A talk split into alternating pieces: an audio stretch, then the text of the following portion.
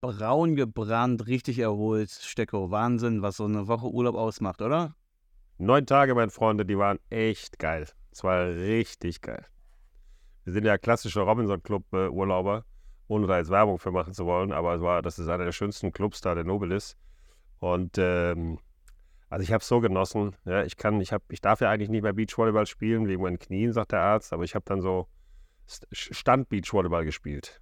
Ja, weil mit den Jungs, ich meine, die Söhne wissen, sie müssen jeden Ball erlaufen, der zwei Meter von mir weg ist, aber dafür kann ich gut stellen und äh, Du stehst da vorne am Netz, oder was? Als Ja, ich, ja, du musst ja überall stehen, aber ich bin halt, kann gut annehmen und kann gute Aufschläge und ich kann am Netz halt dann die Bälle platziert drüber spielen, ohne dass ich jetzt springen muss und schlagen muss. Da ist das Netz ja auch ein bisschen niedriger und du hast ja nicht mit Profis zu tun. Obwohl da schon echt ein paar Jungs dabei waren, die gut waren, waren auch viele Junge da. Und ein Typ war dabei, ich kann es dir nicht sagen. Das war so ein älterer, also älterer, ich würde mal sagen, der war so zehn Jahre jünger als ich, der äh, nicht besonders gut gespielt hat, aber jedem erzählt hat, was er macht. Kennst du diese Leute, die jedem erzählen, äh. was sie machen sollen? Ne? Also, nee, da musst du ein bisschen vorlaufen. Nächstes Mal musst du früher rangehen und den musst du anders nehmen und den musst du anders schlagen. Und, boah, und ich habe immer so gerne gegen den gespielt, weil der auch immer die Fresse so aufgerissen hat, weißt du? Und, äh, bin automatisch besser. Ja, schlimm. Aber geil auch, weil das war natürlich den, unser, unser Hassgegner und gegen den haben wir am liebsten gewonnen. Und äh, wir haben die letzten Spiele gegen die, was auch immer, ich bin nur wegen dem aufs Feld gegangen überhaupt noch äh, am Ende. Aber es war einfach richtig, richtig cool. Vor allem mit den Jungs zu spielen war einfach echt großartig. Mit meinen du hast vorhin schon ein bisschen erzählt, da hast du vom Pool liegen und am Strand liegen und vom Golfspielen erzählt. Da dachte ich mir, es ist doch nichts anderes als sonst beim Stecko. Ja, aber, aber tatsächlich haben wir auch einmal Golf gespielt, die Jungs und ich, und das war auch richtig geil. Ne? Also es war echt eine richtig, richtig coole Nummer, ein schöner Urlaub, erholsam und trotzdem äh, auch mit ein bisschen Sport. Ich war auch zweimal im Studio und habe trainiert und alles. Und am letzten Tag sind wir noch Jetski gefahren. Boah, Jetski fahren ist ja so geil, echt, ey. Schön morgens früh, als das Meer noch ganz ruhig war. Also wir durften wir einfach, wir durften, wir hätten ans andere Ufer fahren können, wenn wir den Sprit gehabt hätten, so weit es mal raus gewesen war. Das war echt geil. Ja, glaube ich. Zu dritten, zu dritten nebeneinander. Der Ben durfte eigentlich nicht fahren, aber er durfte fahren, wenn einer von denen mit hinten drauf saß. Und dann sind wir alle drei mit. Jeder mit dem Jetski gefahren. Der halt hat einen hinten drauf gehabt von den Angestellten. Es war mega. Das war so der letzte Tag und dann äh, An- und Abreise ein bisschen stressig, aber ansonsten war das echt ein super geiler Urlaub. Ich bin ja froh, dass meine Kinder überhaupt noch mitfahren. Ja, weil in mhm. dem Alter mit 20 und 17 sind die auch schon mal anders unterwegs. Aber wir haben natürlich dafür gesorgt, dass wir in einen Club fahren, wo halt auch viele andere Jugendliche sind. Die sind wo auch ein bisschen 12, Action ist. Papa um 12 ins Bett und die Jungs um 12 in den Nightclub. So geht das. Als, wenn du da nicht bei warst. Nee, nicht ein einziges Mal, ich schwör's dir. Ein Nightclub mit 20-Jährigen ist raus bei mir. Okay. Kenn ich, ja nicht mal, kenn ich nicht einen einzigen Song, den ich spiele. Klar. Hm. Klar. Den Macarena-Song spielen die heutzutage immer noch, Stecko. Da nicht, offensichtlich. okay. Ja, ich bin auch so langsam urlaubsreif. Bei mir geht es ja Freitag endlich los. Ja, ich ähm, weiß, also nach Albanien, Baby. Albanien, genau. Das Haupturlaubsland des neuen Ostens. so ist es. Es ist ja doch ein Geheimtipp ne, von, von vielen Leuten äh, zwischen Kroatien und Griechenland, also genau das gleiche Wetter, ähm, schönes Klima. Schöne Küste? Wunderschöne Küste, wunderschöne Landschaften. Äh, Im Norden sind auch tolle Berge, kristallklares Wasser. Also ich habe schon Bock, geiles Essen. Deswegen, ähm, ich bin urlaubsreif. Die letzten Wochen waren echt anstrengend. Ich habe ja neben Arbeit, neben Podcast auch die GFL-Show ähm, vorbereitet. Ja, ja, habe ich gesehen. Sehr geil. Hast du auch eine kongeniale Partnerin da, ne? Muss genau, mit der Steffi zusammen moderiert. Genau, alle die, die noch nicht gesehen haben, nachholen, gibt es bei YouTube in Real Life. Äh, also einschalten. Hat Spaß gemacht.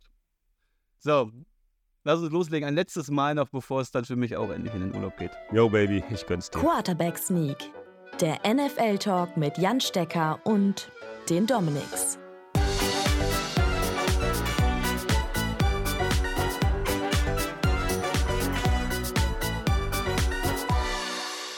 Und damit herzlich willkommen zu Quarterbacks League, dem NFL-Podcast mit mir, Dominik Rosingen, heute wieder in vertrauter Zweisamkeit mit dem Jan Stecker. Moin. Servus. Ihr hört diese Folge am, was ist es für ein Tag? Äh, am 9. August, im besten Fall natürlich, wenn ihr diese Folge direkt hört, wenn sie rauskommt. Wir nehmen sie hier am 2. August gerade auf. Wie gesagt, wir müssen ein bisschen vorproduzieren, weil ich im Urlaub bin. Und wenn ich im Urlaub bin, passiert geht in diesem Podcast nichts. Da geht hier gar nichts. ähm, da legen die sich einfach nur weiter zurück, die beiden. Und ja, tun nichts. So wie Domi jetzt gerade wahrscheinlich, der ist nämlich jetzt im Urlaub. Hat er sich auch verdient. Ich glaube, dass Domi auch selbst wenn er im Urlaub ist, immer noch Stress hat. Er hat ja Meinst immer du? Stress. Ja. Ja, das, das Oder er stimmt. macht sich Stress, keine Ahnung. Aber irgendwie er, er macht das sich hin. den, ja. Ja, er kriegt das hin, dass er selbst im Urlaub noch durch die Gegend läuft und Stress hat. Während Frau und Tochter das genießen ohne Ende, sitzt er da und weiß, ja, ich muss noch kurz was machen. Ja, hast du denn unsere letzten Folgen noch gehört, Stecko? Letzte Woche haben wir mit, mit. Mona aufgenommen. Äh, Ja, aber fand super. ich eine sehr tolle Folge. Ja, ich freue mich schon, falls wir mal oder wenn wir dann zusammenarbeiten bei RTL. Ja, ähm, ich meine, ihr werdet, glaube ich, nicht direkt vor der Kamera äh, bei Spiel dabei sein, so wie sie erzählt hat, aber vielleicht kommt das ja irgendwann im Laufe der Saison trotzdem ja, mal. ich mache ja doch das, dieses Sideline-Magazin, also da wird sie mit Sicherheit ein paar Mal auftauchen. Und das kann sein. Mal gucken. Was ist das für ein Insider-Magazin? Da hast du ja schon mehr verraten. Äh, das ist ein Magazin, ich weiß gar nicht, ob ich sagen darf. Einfach. ein, ein, ein Magazin, wo wir halt eine Rück Rück- und Vorschau machen. Also das kommt ja immer, äh, wenn ich richtig informiert bin, soll es freitags kommen. Und äh, wir zeichnen es auch am Freitag auf.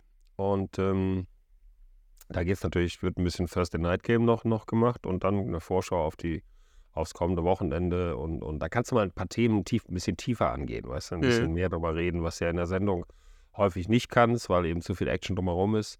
Da kannst du halt mal so ein paar der wichtigsten Themen, und davon gibt es ja immer welche in der NFL, ein bisschen tiefgründiger besprechen halt. Und das finde ich halt gut. Das ist korrekt. Ich bin gespannt. Klingt cool auf jeden Fall. Ja, schauen wir mal. Äh, Wir haben letzte Woche über die NFC West gesprochen. Da hast du nicht mitreden können. Du hast aber deine Punkte natürlich geschickt. Die findet ihr alle auf Instagram, quarterbackstick.podcast. Folgt uns da, schreibt uns da. Ich, Ähm, ich und- sagst, ihr findet ja alle scheiße.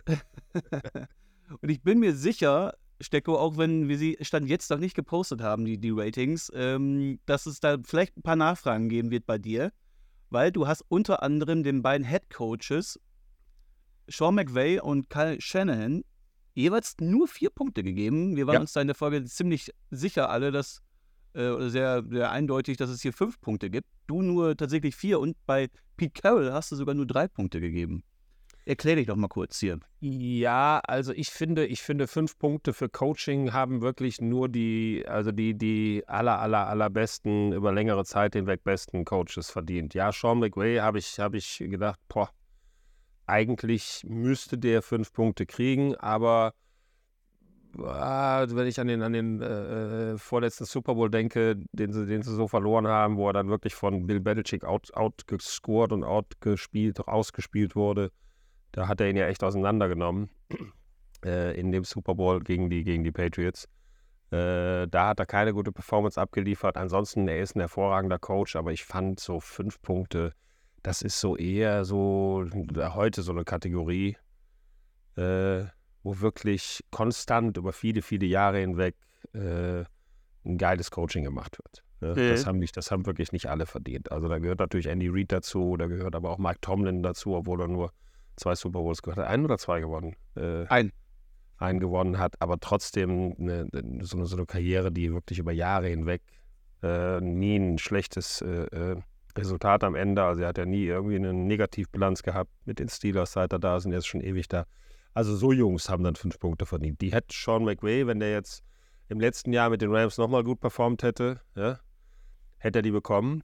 Aber äh, ich fand jetzt in diesem Jahr, im letzten Jahr waren die Rams, und das war auch ein bisschen Coaching, fand ich jetzt nicht, wirklich nicht gut insgesamt. Und bei den das lag nicht nur 49ers, daran, dass Matt Stafford äh, eine verletzte Schulter hatte, sondern es war auch, war auch schon Coaching und, und Scouting und Draft und alles zusammen. Deswegen hat er nur vier Punkte bekommen. Mhm. Und bei den 49ers, Kyle Shannon, der macht ja seit Jahren echt einen fantastischen Job und ist ja auch einer dieser innovativen Coaches, der sogar den Quarterback so ein bisschen obsolet macht, zumindest äh, Habe ich Art mich auch sehr schwer getan, ja, habe ich mich auch sehr schwer getan, aber ist auch eher noch ein junger Coach als Head Coach und deswegen finde ich, ist das ein bisschen früh, dem schon fünf Punkte zu geben. Und sie haben es ja äh, in den Super Bowl geschafft, aber eben da auch nicht eine, keine überragende Performance abgeliefert, ja, obwohl sie eine gute Chance gehabt hätten. Und äh, er hat natürlich wahnsinnig viel Pech gehabt letztes Jahr mit den 49ers. Also wenn die 49ers dieses Jahr eine riesen Performance abliefern, äh, und die haben ja die Möglichkeit dazu, äh, dann und in die Playoffs kommen und vielleicht auch ins Super Bowl, dann würde ich ihm auch fünf Punkte geben. Aber dafür ist er noch zu jung und hat noch nicht in den entscheidenden Spielen das gezeigt, was man, was man da zeigen muss, finde Mhm. ich. Also in den ganz, ganz großen Spielen. Finde ich legitim, aber bei dieser Begründung dann nur Pete Carroll drei Punkte Ja, zu geben. ich liebe Pete Carroll über alles und ich hätte ihm am liebsten fünf Punkte gegeben, aber bei all der Liebe, also ich mag den Typ wirklich unfassbar. Ja, ich, aber ähm, auch in den letzten Jahren, die Seahawks, war klar, mit Geno Smith jetzt wieder in die, in die Playoffs gekommen. Russell Wilson hat auch nicht so gut performt die Jahre davor, aber irgendwie hat er es nicht geschafft, dieses, diese, dieses Level, das die Legion of Boom in der Defense und auch die Offense mit Russell Wilson mal hatte, aufrechtzuerhalten über die letzten Jahre. Ja, und auch da ist natürlich die Frage, wen holst du, wen draftest du, mit wem arbeitest du, was veränderst du? Und da finde ich, hat Pete Carroll nicht viel, viel gemacht an Veränderungen, auch nicht viele richtig gute Spieler angeholt. Klar, Metcalf war, es ist ein super Spieler, aber trotzdem haben sie es nie wieder geschafft, dahin zu kommen, wo sie mal zwei Jahre lang waren, ja, nämlich in den Super Bowl oder überhaupt nur in die Nähe. Und da, deswegen habe ich da Abstriche gemacht. Ich liebe Pete Carroll nach wie vor über alles, wirklich ganz toller Coach, aber ich habe das ein bisschen auch an den Ergebnissen äh, festgenagelt. Okay. Falls ihr immer noch Fragen habt und immer noch unzufrieden seid mit dem, was Sticker hier erzählt, gerne Rückmeldung geben, gerne schreiben und mit Begründung. Dann reden wir nach dem Urlaub nochmal darüber. Habe ich kein Problem mit. Ich bin gespannt, ob du gleich äh, in der AFC North, das ist nämlich die Division, über die wir heute reden, auch so Geile streng bist, was die Punkte angeht. Du hast ja gerade schon ein bisschen gespoilert, zumindest was Mike Tomlin angeht. Ich finde, die AFC North ist eine oder könnte eine der besten Divisions der Liga werden in diesem Jahr. Ähm, ich sehe bei jedem Team ein Szenario, in dem es die Division auch sogar gewinnt. Also die gibt es wirklich für jedes einzelne Team. Trotzdem sollte es hier zwei Teams geben, die dank, vor allem dank ihres Quarterbacks die Favoriten sind, eben auf den Division-Sieg und auf die Playoffs. Allerdings ist einer gerade verletzt und der andere ist verletzungsanfällig. Daher ist es offener, als man vielleicht jetzt gerade auf dem Papier denken mag. Ähm, starten wir wieder von hinten bei dem Team, das diese Division 2022 als letztes abgeschlossen hat. Und das waren die Cleveland Browns. Ja, seit Jahren der Underdog irgendwie in dieser Liga und immer wieder. Seit Jahren, seit Jahrzehnten. Ja, ja, aber seit Jahren ein Underdog in dem Sinne, dass man denkt, jetzt könnte es das Jahr der Browns Ja, werden. Jetzt haben stimmt. sie ähm, genug zusammen. Und letztes Jahr hat man eben dann auch mit Deshaun Watson den Quarterback geholt, dem, wo man dachte, der würde jetzt hier das letzte Puzzleteil geben. Das hatten wir ja bei mehreren Teams, dass der Quarterback das vermeintlich letzte Puzzleteil ist. Deshaun Watson hat vorher zwei Jahre nicht gespielt. Wir alle kennen die Story und wir reden ungern drüber. Ähm, wie gesagt, ein Jahr ist bei den Texans überhaupt nicht gespielt, auch verletzungsbedingt dann. Das letzte Jahr war er dann ja komplett raus wegen den an mehreren Anklagen, wegen sexuellen Belästigung, sexuellem Missbrauch. Ähm, wurde dann unter diesem, der trotz dieser ganzen Storylines getradet für sehr, sehr viele Picks eben nach Cleveland. Die haben ihm einen Rekordvertrag gegeben. Ähm, 230 Millionen kriegt er hier über fünf Jahre voll garantiert. Dieses Jahr hat er immer noch ein Capit von 19 Millionen. Ab nächstes Jahr geht es dann auf 64 Millionen hoch. Also der Typ wird dieser Franchise bald richtig, richtig viel Geld kosten. Und jetzt das erste Jahr in Cleveland. Stecko, das war sehr, sehr ernüchternd, glaube ich, für alle Browns-Fans. Aber es war voraussehbar, fand ich. Also, dann, nachdem er für so viele Spiele gesperrt wurde und tatsächlich zwei Jahre nicht mehr gespielt hat, da kannst du, was willst du denn da erwarten? Man, man, man darf nicht vergessen, als der Sean Watson damals neu in die Liga kam, bevor diese ganzen Skandale, der ganze Scheiß war, war das ein, wie nennt man das, electrifying Quarterback. Der war Ja. wirklich, der hat unfassbar geil gespielt. Das war immer einer meiner Lieblingsquarterbacks in der Liga. Ich fand den richtig Leader. cool, Ja. richtig schön zuzuschauen. Der hat Spaß gemacht. Teamleader, guter Ja. Mann, guter, guter Führer, äh, der, der auch dann, also hat das Team gut geführt, ist, ist vorne weggegangen, hat durch seine Läufe begeistert, hat auch hat die Mannschaft mit nach vorne gezogen. Da hast du gedacht, wow. Dann in den Playoffs ist es dann halt auch schwer. Haben sie auch gut angefangen, aber dann spielst du halt auch gegen Teams, die, die eben auch äh, oberstes Level sind. Aber trotzdem hat er wirklich äh, zwei tolle Saisons gespielt. Ähm, jetzt das, was wir gesehen haben letztes Jahr, war also nicht mal ein Abklatsch. Das war der Schatten des Schattens, sozusagen. Also man hat ja vorher Jacoby Brissett in dieser Offense gesehen, weil Watson ja auch elf Spiele gesperrt war. Und allein von den Stats oder auch, selbst wenn man sich die Spiele einfach mal auch abseits der Stats angeschaut hat, war das einfach kein Vergleich. Jacoby Brissett war der bessere Quarterback in dieser Offense und das musste dir dann wirklich auch zu denken geben, weil der eine Mann, der kriegt eben seine 230 Millionen garantiert und wurde eben dafür geholt, jetzt mal tatsächlich auch einen Super Bowl nach Cleveland zu holen. Ne? Und allein die Stats, klar, Brissett hat äh, doppelt so viele Spiele gemacht, insgesamt nachher. Hatte zwölf Touchdowns, Watson sieben, äh, aber auch fünf Interceptions, Brissett nur sechs. Ähm, nach Yards per Attempt steht 7,1 zu 6,5. Die Big Time Throw Quote liegt bei 4,5 zu 1,7 nur bei Watson. Das ist wirklich richtig schlecht. Äh, Turnover-worthy Throws lag die Quote auch höher bei Watson mit 4,1 zu 3,1. Äh, Watson wurde öfters gesackt. Auch die Percentage of Pressures turned into Sacks, also ähm, ja, alle Pressures zusammengerechnet, die dann auch wirklich zum Sack äh, umgewandelt wurden, lag bei Watson bei 27,4 Prozent. Das heißt, er hat auch wirklich viel also ist sehr unsicher in dieser Pocket gefühlt. Ähm, zum Vergleich Brissett hier nur 17,5 Prozent, also 10 Prozentpunkte weniger. Ähm, auch das Rating war ungefähr 10 Prozentpunkte weniger, äh, 79 zu 88,9.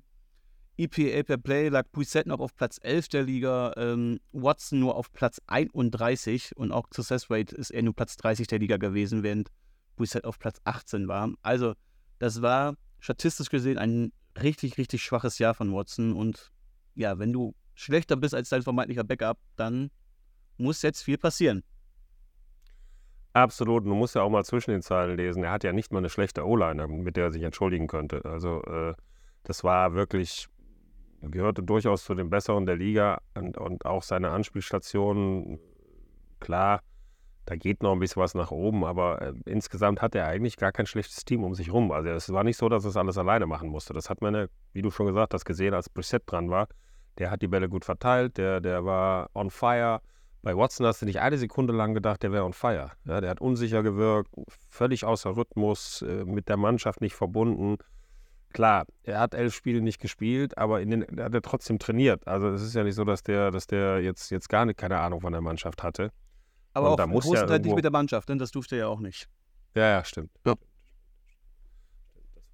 Ja, man hat es auf jeden Fall gemerkt. Ja. Also man hat gemerkt, dass da null Verbindung war und dass der wie so ein Fremdkörper hat er gewirkt. Ich hoffe sehr für die Browns, dass sich das jetzt geändert hat äh, bis zu diesem Jahr und dass er jetzt sein Potenzial abrufen kann. Wenn er das kann, dann, wie du eben schon gesagt hast, ist eine gute Möglichkeit, dass die Browns auch zu denen gehören, wie alle anderen drei Teams, die die Division gewinnen können, die Playoffs einziehen können. Weil wenn der sein Potenzial von vor Jahren abrufen kann, ja, wenn er da wieder hinkommt und auch die Connection zum Team hat, dann ist, äh, können die Browns alles schaffen. Vor Ja. allen Dingen jetzt mit dem, was sie da auch noch äh, zusätzlich bekommen haben im Draft, ist, das ist die, das Potenzial ist auf jeden Fall da.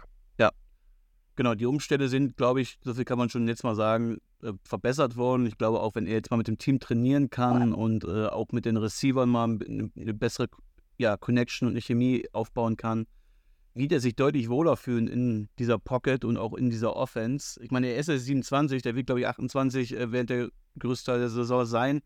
Der ist auch ziemlich jung, ne? Also, das ist immer noch ähm, jetzt kein, kein Anfang 30-Jähriger, der dann auch so langsam irgendwann mal einbrechen könnte, was, was dann seine körperliche Statur angeht.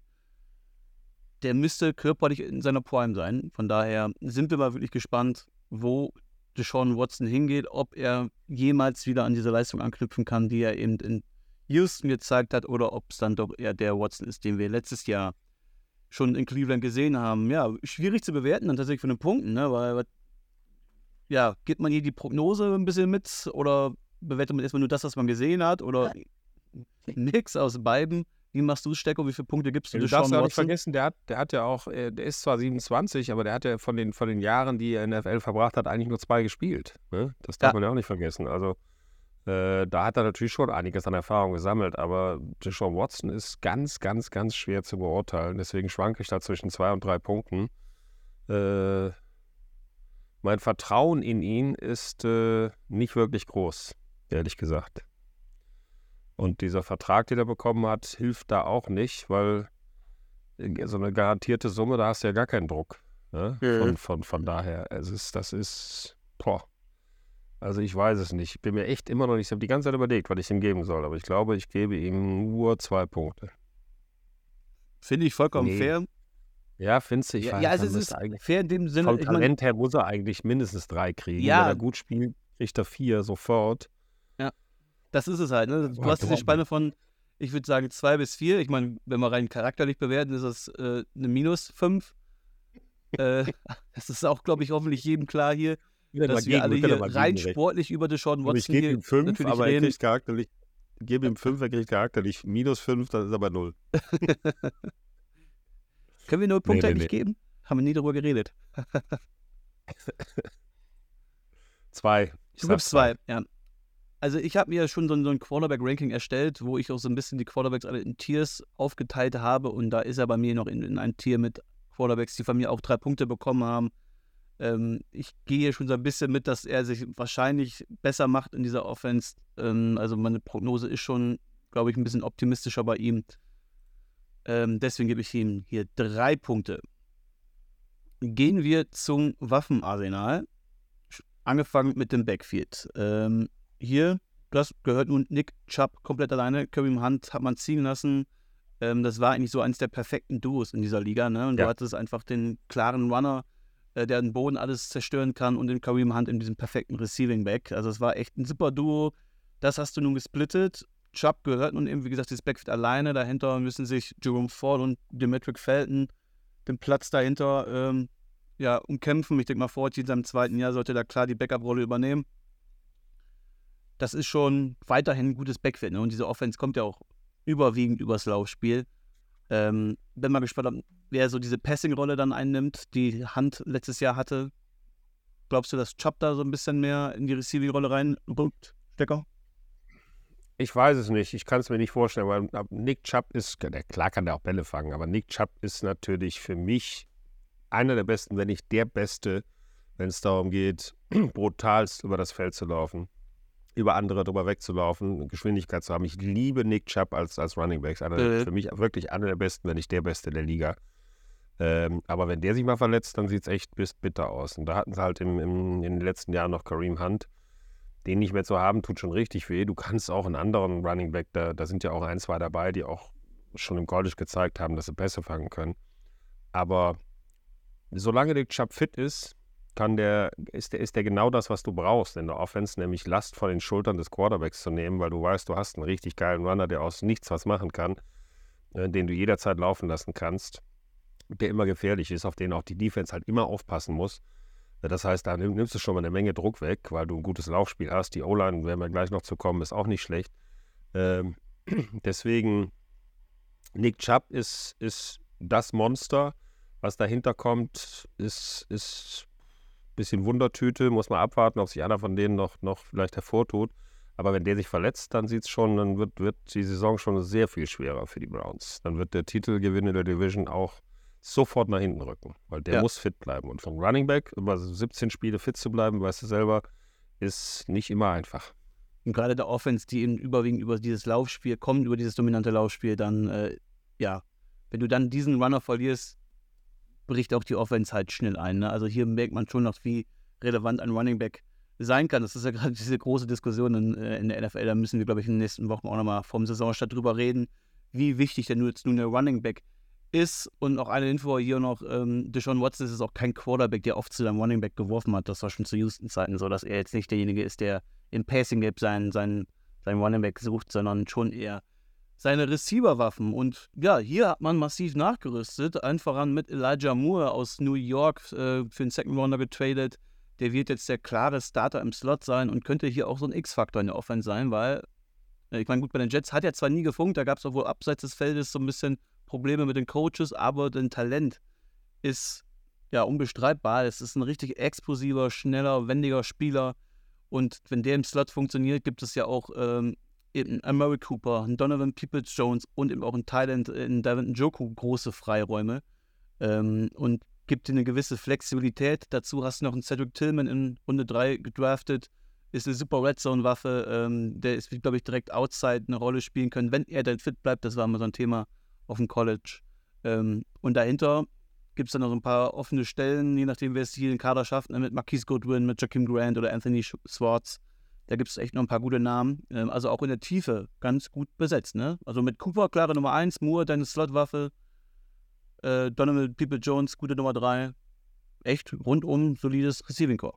Ja, ich finde auch Marquise Goodwin äh, passt da auch noch gut rein. Ich bin mir sicher, dass der, äh, wenn nicht Starter, dann aber auf jeden Fall eine wichtige Rolle spielen wird, auch äh, als, als zweiter oder dritter Mann. Ähm, also sehr gespannt bin ich auf Cedric Tillman, den wir in der dritten Runde gedraftet haben. Der ist ein unfassbar harter, aggressiver Wide Receiver. Der ist, äh, äh, kann gut fangen, kann sich gut lösen, der kann richtig gut blocken. Das ist ja jetzt, jetzt kein, nichts, was man von einem Wide Receiver unbedingt an erster Stelle ver, äh, verlangt, aber der Junge, Mhm. der ist wirklich brutal aggressiv. Auch wichtig dann fürs One-Game, ne? Als guter, wenn du als Receiver Ja. ein guter Runner, äh, Eins gegen Blocker bist. eins. Ja. Eins gegen eins ist der richtig gut. Der hatte eine Fußverletzung, eine Gelenksverletzung in, dem, in seinem letzten Jahr und da, wenn der, wenn der topfit geheilt wiederkommt und auf dem Level äh, startet, dass er, dass er vor der Verletzung hatte im College, ist das ein Riesentyp für, für die Outside, den, äh, der, der, der Deshaun Watson richtig helfen kann. Ja, also der wird, glaube ich, Murray Cooper in einem guten Jahr, wenn nicht im ersten Jahr, dann im zweiten Jahr, aber auf jeden Fall ablösen, weil das ist ein Nummer 1 Receiver. Der Junge der Okay. ist wirklich stark. Da bin ich gespannt. Also ich meine, Runde aber- 3, ne? Ich, bin da, ich bin da wirklich Ja. gespannt drauf. Ich bin auf den wirklich gespannt. Wenn er das abliefern kann, ich erwarte eine ganze Menge von dem. Ich habe mir da College-Videos angeschaut von ihm. Er ist mega. Der Typ ist richtig gut. Ja. Und wenn es eins gibt, was Quarterbacks nicht mögen, sind das so aggressive Jungs, die halt auch selber äh, keinen Körperkontakt scheuen. Das ist schon einer, der legt sich mit jedem an und, äh, und fängt dabei auch noch richtig gut. Also äh, wirklich gute Skills. Abwarten, wie der sich macht. Der Rest ist gut, aber kein überragender Receiver. Ja? Es ist keiner dabei, der, also kein Jamar Chase äh, oder Nummer 1 Receiver, wie es in anderen Teams gibt, wo Ja. du sagst, so, boah, dem kannst du immer den Ball werfen, der wird den immer fangen. Und das fehlt denen. Und ich glaube, wenn Cedric Tillman diese Rolle ausfüllen kann, dann haben sie ein richtig gutes Receiver-Core. Ich glaube, Amari Cooper ist mittlerweile eine gute, so, so 1B Receiver, ne? Ja, es genau. ist jetzt nicht diese komplett, nicht diese Top 10 Elite, aber äh, Top 20 Receiver ist auf jeden Fall und ähm, ist eine Nummer 1, ja. Aber jetzt nicht der Superstar, nicht dieser X-Faktor und Genau. da bin ich mal gespannt, wie das eben funktioniert mit Elijah Moore zusammen, äh, mit Cedric Tillman dann auch tatsächlich. Ähm, das könnte echt ein super, super Receiving Core sein. Dann das Backfield zusammen, das ist echt schon sehr, sehr rund. Was gibst du an Punkte? Auch wieder schwierig. Ja, wie du sagst, kein Top, Top, Top Receiver, aber sehr gute. Cedric Tillman hat das Potenzial, ist ein Rookie, weiß man nicht, wird aber auf jeden Fall starten, wenn er fit ist. Äh, Running Back, perfekt besetzt mit Nick Chubb, aber der darf sich auch nicht verletzen. David Njoku, sehr guter Titan, aber auch nicht der, einer von den Top, Top Titans. Mhm. Äh, und auch Jordan Ad Akins, äh, der, der auf Titan spielt, bisschen schlechter, auch als zweiter Titan. Also es ist alles so, ja, gut, mit dem Potenzial so sehr gut, aber deswegen sind mehr als drei Punkte nicht drin, finde ich. Okay, ich, ich gebe doch die vier Punkte. Ja? Ja, also bei mir viel, also wie gesagt, es gibt so ein paar Fragezeichen, ne? wie, wie macht sich Moore jetzt hier in diesen neuen Umständen, wie kommt Tillman rein? Äh, Cooper ist halt nicht dieser krasse Receiver, deswegen gibt es da schon mal so ein bisschen Abzüge äh, für die Nummer 1. Äh, Joko ist auch jetzt ein, keiner dieser krassesten Thailands, deswegen überall so leichte Abzüge, deswegen sind es bei mir trotzdem noch nachher vier Punkte, weil auch in der Tiefe sieht das einfach gut aus. Ne? Du hast überall an sich gute Backups außer im Backfield, äh, wo halt vor Ort noch so ein kleines Fragezeichen ist, ist jetzt in seinem zweiten Jahr. Ähm, deswegen gebe ich trotzdem noch vier Punkte. Vielleicht sollte ich auch mal einfach ein bisschen optimistischer sein. Ja? Und mal ein bisschen mehr gönnen. Aber mm, äh, nee. Vielleicht fängst du in der Offensive Line an.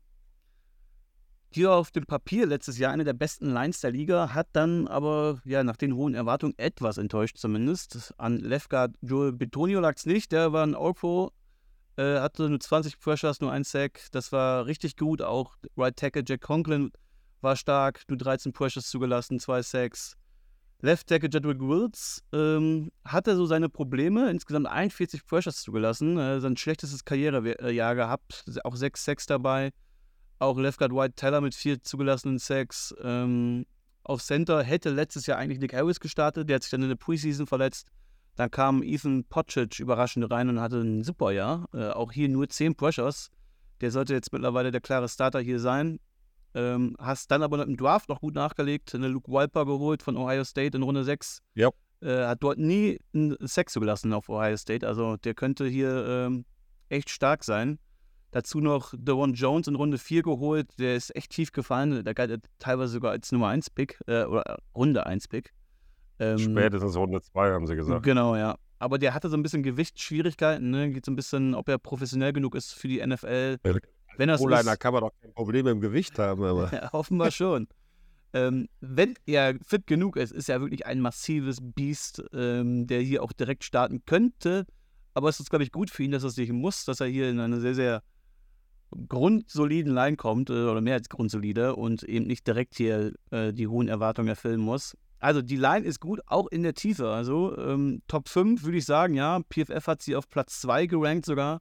Warren Sharp hat sie auf Platz 5. Ähm, sie wird also wieder sehr, sehr hoch eingeschätzt. Stecko, was ist dein Wort zur Line? Ich schwanke zwischen vier und fünf Punkten, wenn ich ganz ehrlich bin. Und ich würde hier mal großzügig sein, weil ich sage, dass, wie du sagst, die haben eine gute Tiefe, da kann sich ja mal einer verletzen. Und ich, ich, äh, es hängt ein bisschen auch davon ab, wie Jedrick Wills sich jetzt macht. Äh, der ist jetzt im dritten Jahr, vierten Jahr. Ja. Äh, hat genug Erfahrung gesammelt, dass er jetzt endlich ein outstanding Jahr hinlegen kann, hat auch das Potenzial dazu. Ah, fünf Punkte, komm, scheiß drauf. Also du wirst nicht viele O-Lines finden, die so viel Potenzial haben, auch in der Tiefe. Ich habe tatsächlich am Ende Wenn- auch wenn- fünf wenn- Punkte gegeben, einfach im Vergleich zum Rest der Liga, weil wenn nicht Ja. diese Line, in welche Line sollst du denn dann überhaupt fünf Punkte geben? Ne? Also klar, es gibt auch hier. Fragezeichen, die gibt es in jeder Ja. Line, ne? aber Ja. sie haben auch viele Antworten, eben auch mit der Tiefe. Ich könnte mir vorstellen, dass zum Beispiel so Nick Harris auf Center vielleicht sogar noch getradet wird, wenn bei einem anderen Team da äh, doch noch große Probleme auftreten, weil der hat auch Starting-Potenzial. Und du hast ja mit Luke Walper echt einen äh, jungen Spieler jetzt dahinter. Also das ist wirklich eine super Line, deswegen gibt es auch hier von mir fünf Punkte. Sehr gut. Das Coaching. Hier hat man Kevin Stefanski als Head Coach und ich finde, das ist für ihn jetzt wirklich so langsam mal ein Do-or-Die-Year. Ähm, wenn er Watson in diesem Jahr nicht hinkriegt, wird es im nächsten Jahr wahrscheinlich ein anderer Coach probieren dürfen, oder? Ja, das Gemeine ist natürlich bei Kevin Stefanski, der ist ja auch so die Liga, neue, junge Head Coaches, die auch mal was anders machen als andere, die auch mal was ausprobieren, aber der ist natürlich geschlagen mit seinem Quarterback seit Jahren schon, ja, was ja bei den Browns auch nicht, nichts Neues ist. Da muss ja jeder Head Coach mitkämpfen über die letzten Jahrzehnte. mit Baker Mayfield, der, der so gut angefangen hat und dann leider äh, abgekackt ist. Jetzt Deshaun Watson, ein Quarterback, der schwer zu handeln ist, schwieriger Charakter äh, noch gar nichts gezeigt hat. Der hat jetzt im Prinzip sein erstes Jahr bei den Browns und alle sagen jetzt, Stefanski muss den auf die Reihe kriegen.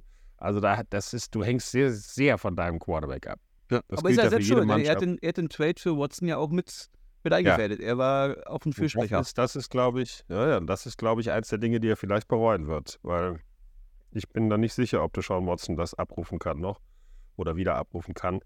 Und dann hängt es halt alles an ihm. Ja? Und du hast völlig recht, es ist ein Duo da, ja. Der ist jetzt lang genug dabei.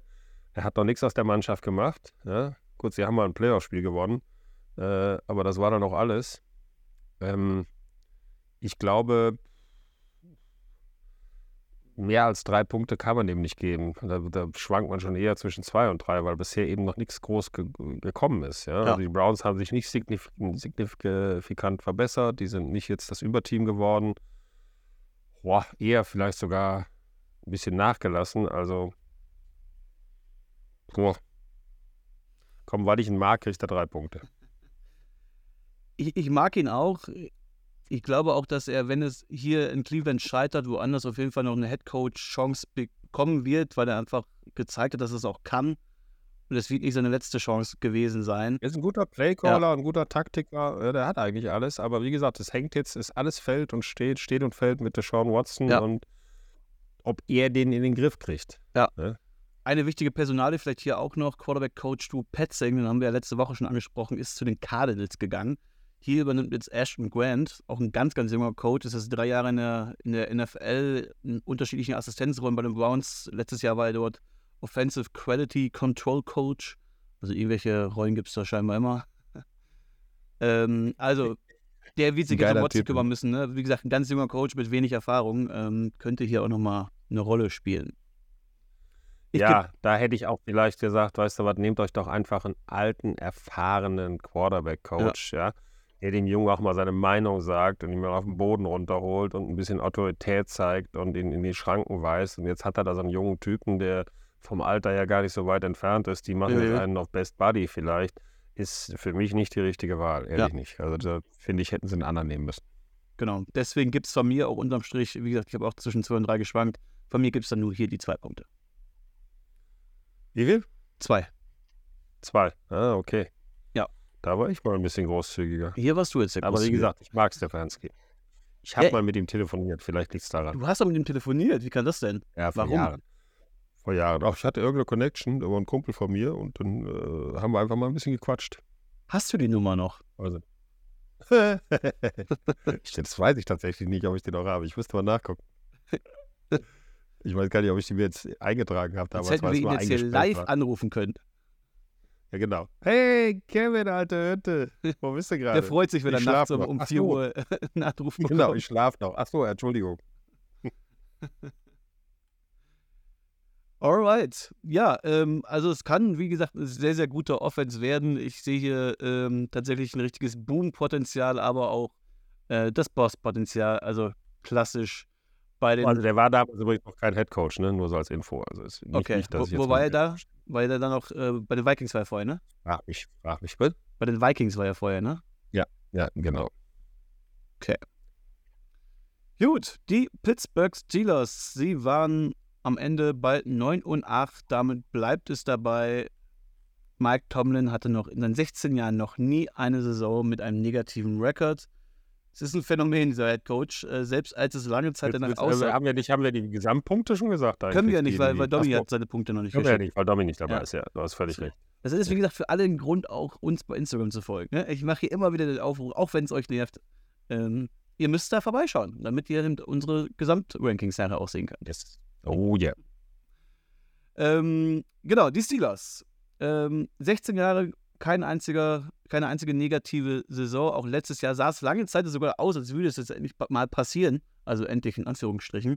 Am Ende hat man dann doch noch eine Siegeserie von vier Spielen gehabt und eben die Saison mit 9 und 8 beendet. Saison gerettet, trotzdem die Playoffs verpasst, aber man hat viele ja, Lehren aus dieser Saison gezogen. Ähm, die wichtigste, die hat mit dem Quarterback zu tun. Kenny Pickett hat ab Woche 4 übernommen in Pittsburgh von Mitch Trubisky. Hatte statistisch gesehen jetzt kein gutes Jahr. Wenn man rein auf die Zahlen schaut, 2400 Yards in zwölf ganzen Spielen, muss man hier sagen, äh, sieben Touchdowns, neun Interceptions, ein Rating von gerade mal 76,7. Ähm, bist du trotzdem optimistisch, was Kenny Pickett angeht? Oder würdest du sagen, der ist hier der klare Starter und man hat hier seinen Quarterback gefunden? Oder ist da noch eher ein bisschen Zweifel bei dir?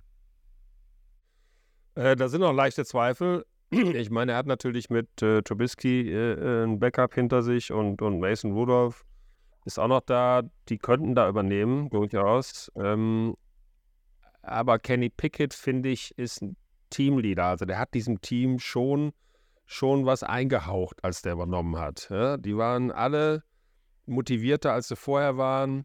Äh, Statistiken sind nicht besonders gut, hast du gesagt, völlig richtig. Aber ähm, trotzdem finde ich, hat er gezeigt, dass er dieses Team führen kann. Also was der echt extrem gut kann, ist Pässe auf den Lauf schmeißen. Also wenn der, wenn der sich bewegt hinten an der Line und im Lauf ist, rechts, links, der wirft die gegen die, gegen die Laufrichtung. Äh, gute Pässe auf jeder Basis, also kurze, lange, ne, Intermediate-Pässe, alles, alles gut bei ihm.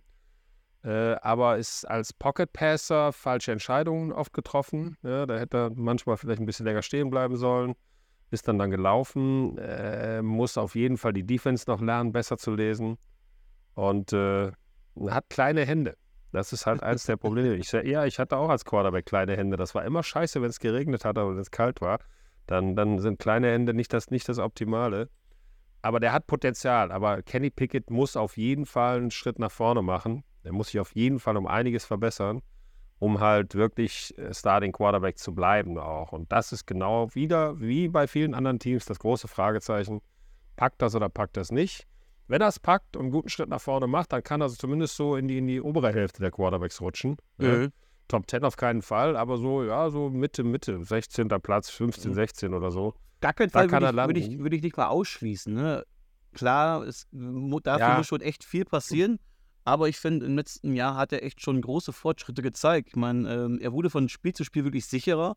Hat auch in seinen letzten acht Starts fünf Touchdowns bei nur einer Interceptions. Also da hat sich dann schon mal nochmal äh, gezeigt, dass er sich in der genau. Pocket genau. immer sicherer fühlt. Ähm, auch zeitgleich ging auch seine Scrambling-Quote runter. Das äh, während der Saison. Ja, das, das, ist ja auch ein Zeichen dafür, dass du. Ja, ja, genau. Er war Rookie, es war sein Rookie-Jahr, weißt du? Also nochmal, das ist ja, da reden wir ja auch jedes Mal wieder drüber, ne?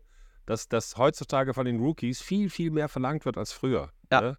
dass die, wenn die ein bisschen Scheiße bauen, oh nee, der bringt's nicht raus mit dem, können wir nicht, können wir nicht behalten und so. Es war sein fucking Rookie-Jahr. Rookie ja. Und deswegen, also gib ihm eine Chance. Und der hat sich in dem Rookie-Jahr, in den Spielen, die er gemacht hat, auch wirklich verbessert. Ist immer besser geworden. Er hat auch, die Fans lieben ihn auch in Pittsburgh, ja. Ist ein Pittsburgh-Kid, ne? Also, dort auf ja. College, dort aufgewachsen, auf Highschool gewesen. Kannst nicht sagen. Ja. Genau. Und genau. er war ja auch einfach besser als die Stats äh, verlauten lassen. Er hatte auch äh, vier Game-Winning Drives in der zweiten Hälfte. Ne? Auch das sind alles nochmal so Indikatoren dafür, dass er einfach sich schon deutlich sicherer gefühlt hat. Ähm, kann auch als Runner überzeugen. Er hat die drei Touchdowns gemacht. Ja, obwohl er nur 55 Yards gemacht hat, äh, als, als Läufer kann der, kann der wirklich gut laufen. Der kann sich hinten noch rausfinden. Das ist ja. gut. Und ich finde, Entschuldige, wenn ich da nochmal reingehe, er ist ein extrem positiver Typ. Und das mag ich am meisten an ihm. Ne? Das ist einer, dem du anmerkst, ich will das, ich will mich verbessern, ich arbeite härter, ich, ja, ich mache noch Fehler, aber ich lerne dazu. Also das ist was, der hat das Potenzial.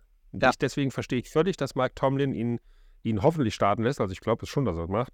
Ja, klar. Das deutet im Moment alles darauf ja. hin. Äh, und, und das Potenzial, was der so in der zweiten Hälfte der Saison gezeigt hat, als er gespielt hat, ist, ist eindeutig Tendenz oben. Deswegen, also, ich mag den. Ja.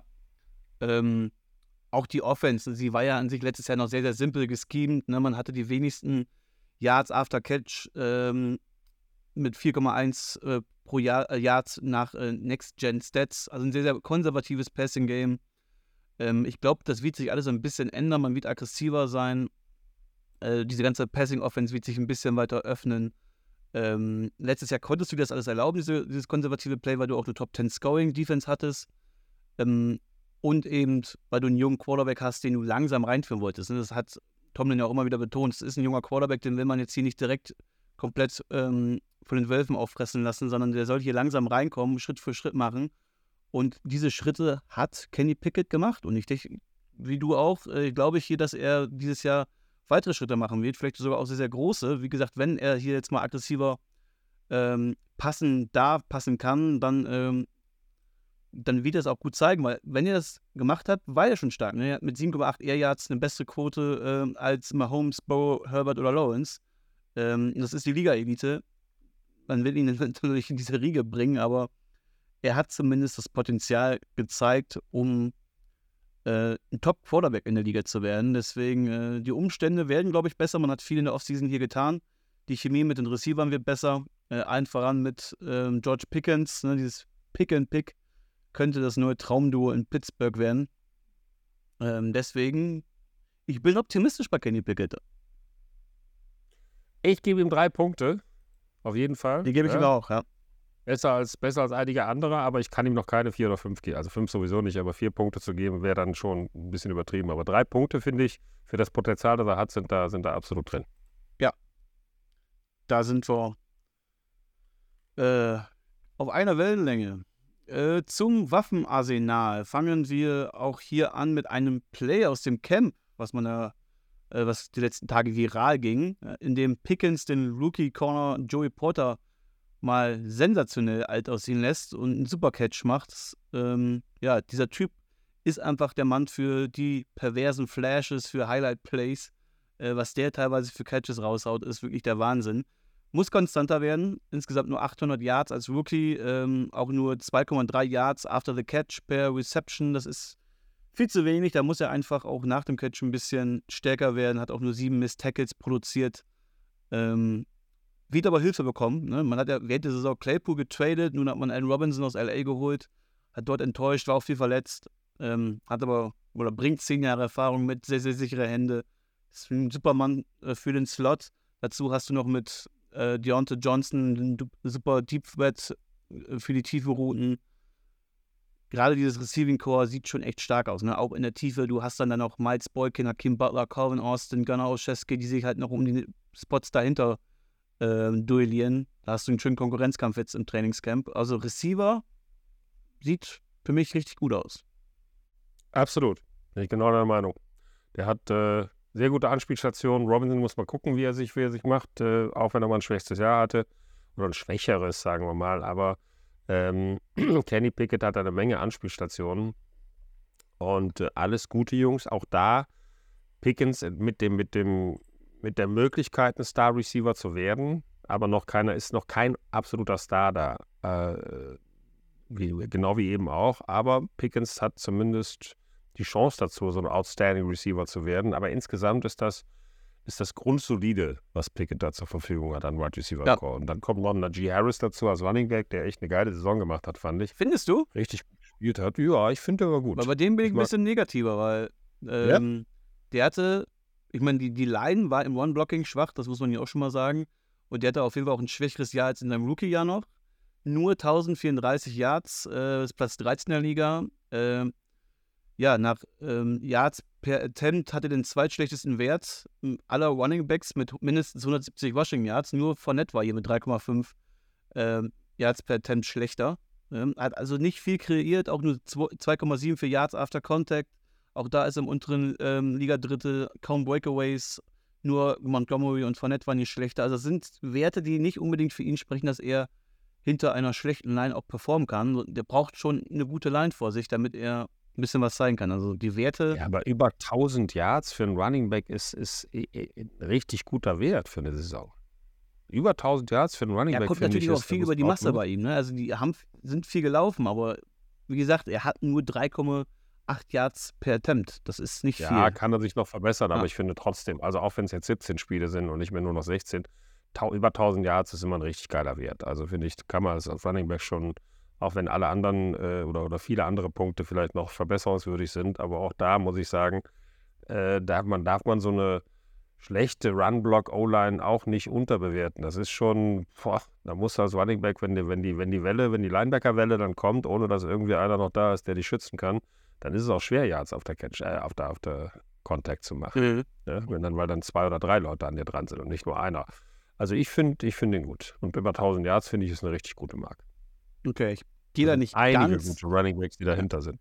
ich gehe da nicht ganz so mit, ähm, aber ich glaube auch, dass allein durch das Scheme, wenn man das Passing-Spiel ein bisschen öffnet, dass sich dadurch auch das Laufspiel ein bisschen erleichtert und seine Werte wieder ein bisschen höher gehen.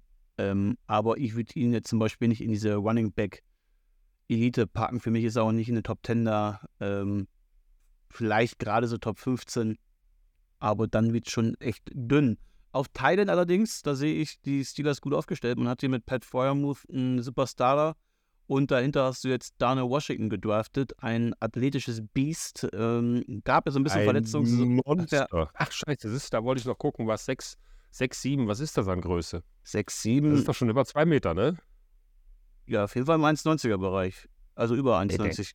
Das ist auf jeden Fall über 1,90. Eine Ecke über 1,90. Washington. Gut, sagen wir mal 607. So wollte ich noch gucken. Das müsste eigentlich, warte mal, 6,3 ist 1.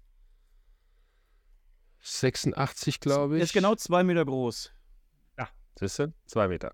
So, zwei Meter groß, Riesensize, schwer, Monster, den musst du, also an- den, den kannst du als sechsten Lineman einsetzen, den Mhm. Typ. Ja, da ist er richtig gut, auch als Blocker. Ein Biest ist das und kann noch fangen. Also er hat auch einen guten Speed für seine Größe. Also Daniel Washington war für mich einer der Top Titans im Draft. Ist ein bisschen gefallen wegen Und, äh, dass Verletzungen. sie ne? den in der dritten Runde noch gekriegt haben, Ja. hey, da können sie echt froh sein, wirklich. Also wenn der ist direkt Impact geil. haben kann, hast du hier, glaube ich, echt einen Draft-Stil erwischt. Ich glaube auch, ähm, dass sich diese zwei Tight-End-Sets nochmal steigern werden. Man hatte hier letztes Jahr schon 20% mit 12 Personal, das wird definitiv höher gehen. Ähm, ich meine, du wirst überwiegend mit 11 Personal, also mit drei Receivern spielen, gerade mit deinen drei klaren Startern, aber dahinter dann auf jeden Fall vermehrt auch mit zwei Tight-End-Sets, auch weil Zach Gentry, den dritten Mann hier im Bunde, der ist auch kein schlechter. Den kann man hier definitiv auch noch. Ja, mit- also Titans richtig gut aufgestellt. Punkte. Vor allen Dingen, vor allen Dingen, weil du Daniel Washington, wie gesagt, der, der, der ist immer gefährlich, weil du kannst einen Lauf antäuschen, ne? Und alle denken, oh scheiße, der blockt jetzt und dann geht er raus und fängt den Ball. Also das ist schon, schon eine richtig gute Option, vor allen Dingen mit Fryer Modes. Da kannst du auch mal Doppeltight spielen. Äh, Punkte. Hm. also Wide Receiver Core finde ich gut. Das wären bei mir drei Punkte. Running Backs zwei bis drei Punkte weil hinter Harris auch McFarland äh, ist, da, ist da schon mit der einer der besten. Tidans würden vier Punkte bekommen. Was gebe ich denen insgesamt? Ich schwanke auch zwischen drei und vier. Ich finde es schwierig. Ich, ähm, ich gebe, glaube ich, die vier Punkte einfach auch mit, gesunden, mit der gesunden Portion Optimismus hier noch dabei. Ich glaube, dass die alle hier einen Schritt machen und gerade eben George Pickens von dem werden wir ein Breakout-Jahr haben. Weißt du was, die gebe ich auch. Guck mal, wie, wie harmonisch so glaube, die eine Folge hier sein kann ohne Domi. Kombination Pickens äh, mit Breakout, ja, sehe ich nämlich ähnlich. Äh, Harris, glaube ich, die O-Line, haben wir noch nicht drüber gesprochen, hat sich auch verbessert. Ja. Äh, äh, der wird auch mehr, noch mehr reinkommen. Ja, doch, ach komm, geben wir mal vier Punkte. Alright. Weil es die Steelers sind. Alright. Weil es die Steelers sind, die Steelers haben traditionell auch eine gute Offensive Line. War im letzten Jahr nicht mehr ganz so. Ähm, man hat aber ja die gesamte Saison alle fünf Linemen starten lassen können, also wenig Verletzungssorgen hier. Äh, hab jetzt trotzdem zwei ausgetauscht, allen voran äh, Left Tackle Dan Moore, der rückt nach einem schwachen Jahr zurück in die Backup-Rolle und auch Kevin Dodson muss zurück in die Backup-Rolle. Alleine Moore hatte 39 Pressures und 7 Sacks. Das ist einfach viel zu viel als Left Tackle. Hier hat man dann im Draft zugeschlagen und den First-Round-Pick in Broderick Jones investiert. Der könnte hier mal direkt ein Upgrade sein, aber auch hier Tackles im Rookie-Jahr muss man vorsichtig sein. Ne? Da haben schon andere Tackles noch schlecht ausgesehen und die brauchen halt immer ein bisschen, gerade eben, wenn du in einer, ja, wenn du dann auf einmal gegen die, gegen die ganz großen Edge-Rusher spielen musst. Ja, wenn, wenn dann Miles Garrett vor dir steht. So ist es. Das ist unangenehm. Von den Browns, dann wird sich zeigen, wie gut Broderick Jones ist. Ich glaube, dass der ein guter Left Tackle sein kann, aber du hast völlig recht. Tackle ist eine ganz böse Position, weil da hast du die miesesten und stärksten Typen vor dir. Ich durfte ja mit Miles Garrett zurückfliegen aus, aus äh, Arizona. Der saß ja direkt Ach, einen das ist Sitz so geil neben von mir. erzählt. Ja, ja, ich habe das doch, habe ich auch auf Instagram gepostet auch. Es ist so ein geiler Typ. Der ist wirklich geil, der Typ. Also freundlich, nett, aber ein Monster, ja. Und gar nicht mal jetzt so, so übermuskulös, sondern einfach groß und du siehst ihm an, dass, dass jeder Faser seines Körpers aus Muskeln besteht, Mhm. aber trotzdem echt ein total freundlicher Typ auch. Richtig netter. Okay. Ja, also wie Wenn der mal gesagt, wie, mir steht, ne, Ja. dann wird es sich zeigen. Aber ich glaube trotzdem, dass die O-Line der, der Steelers sich verbessert hat zum Ja. letzten Jahr. Ich habe Miles Garrett äh, nur unten in der Medienzone gesehen, quasi, in der, in der Super Bowl Week. Da hat er einen der Radioleuten, ich weiß gar nicht, was für ein Radiosender das war, den hat er einfach mal in den hochgehoben und durch die Gegend getragen.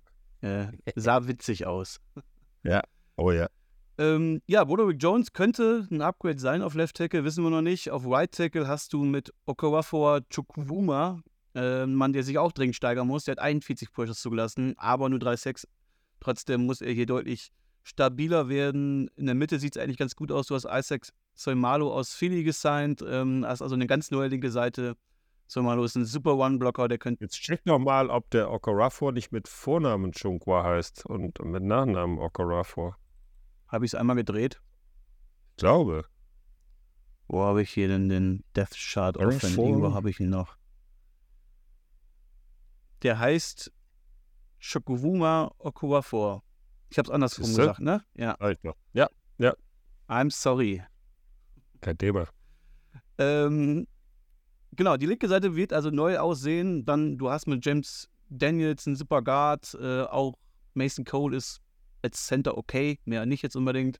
Aber wenn es außen drum wieder ein bisschen stabiler aussieht, werden auch die davon profitieren.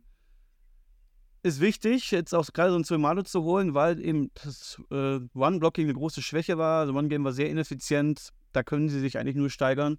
Ähm, PFF hat sie auf Platz 12 gerankt, Tyrone Sharp auf Platz 14. Wie viele Punkte gibst du dieser Offensive Line? Drei mit Potenzial nach oben. Aber mehr als drei nicht. Und das ist schon besser als letztes Jahr. Ich gebe auch drei Punkte, aber viel Potenzial sehe ich da gerade nicht, weil ich bin, ich glaube nicht, dass Broderick Jones jetzt hier direkt so ein Monsterjahr haben wird. Da muss man einfach ein bisschen geduldig sein.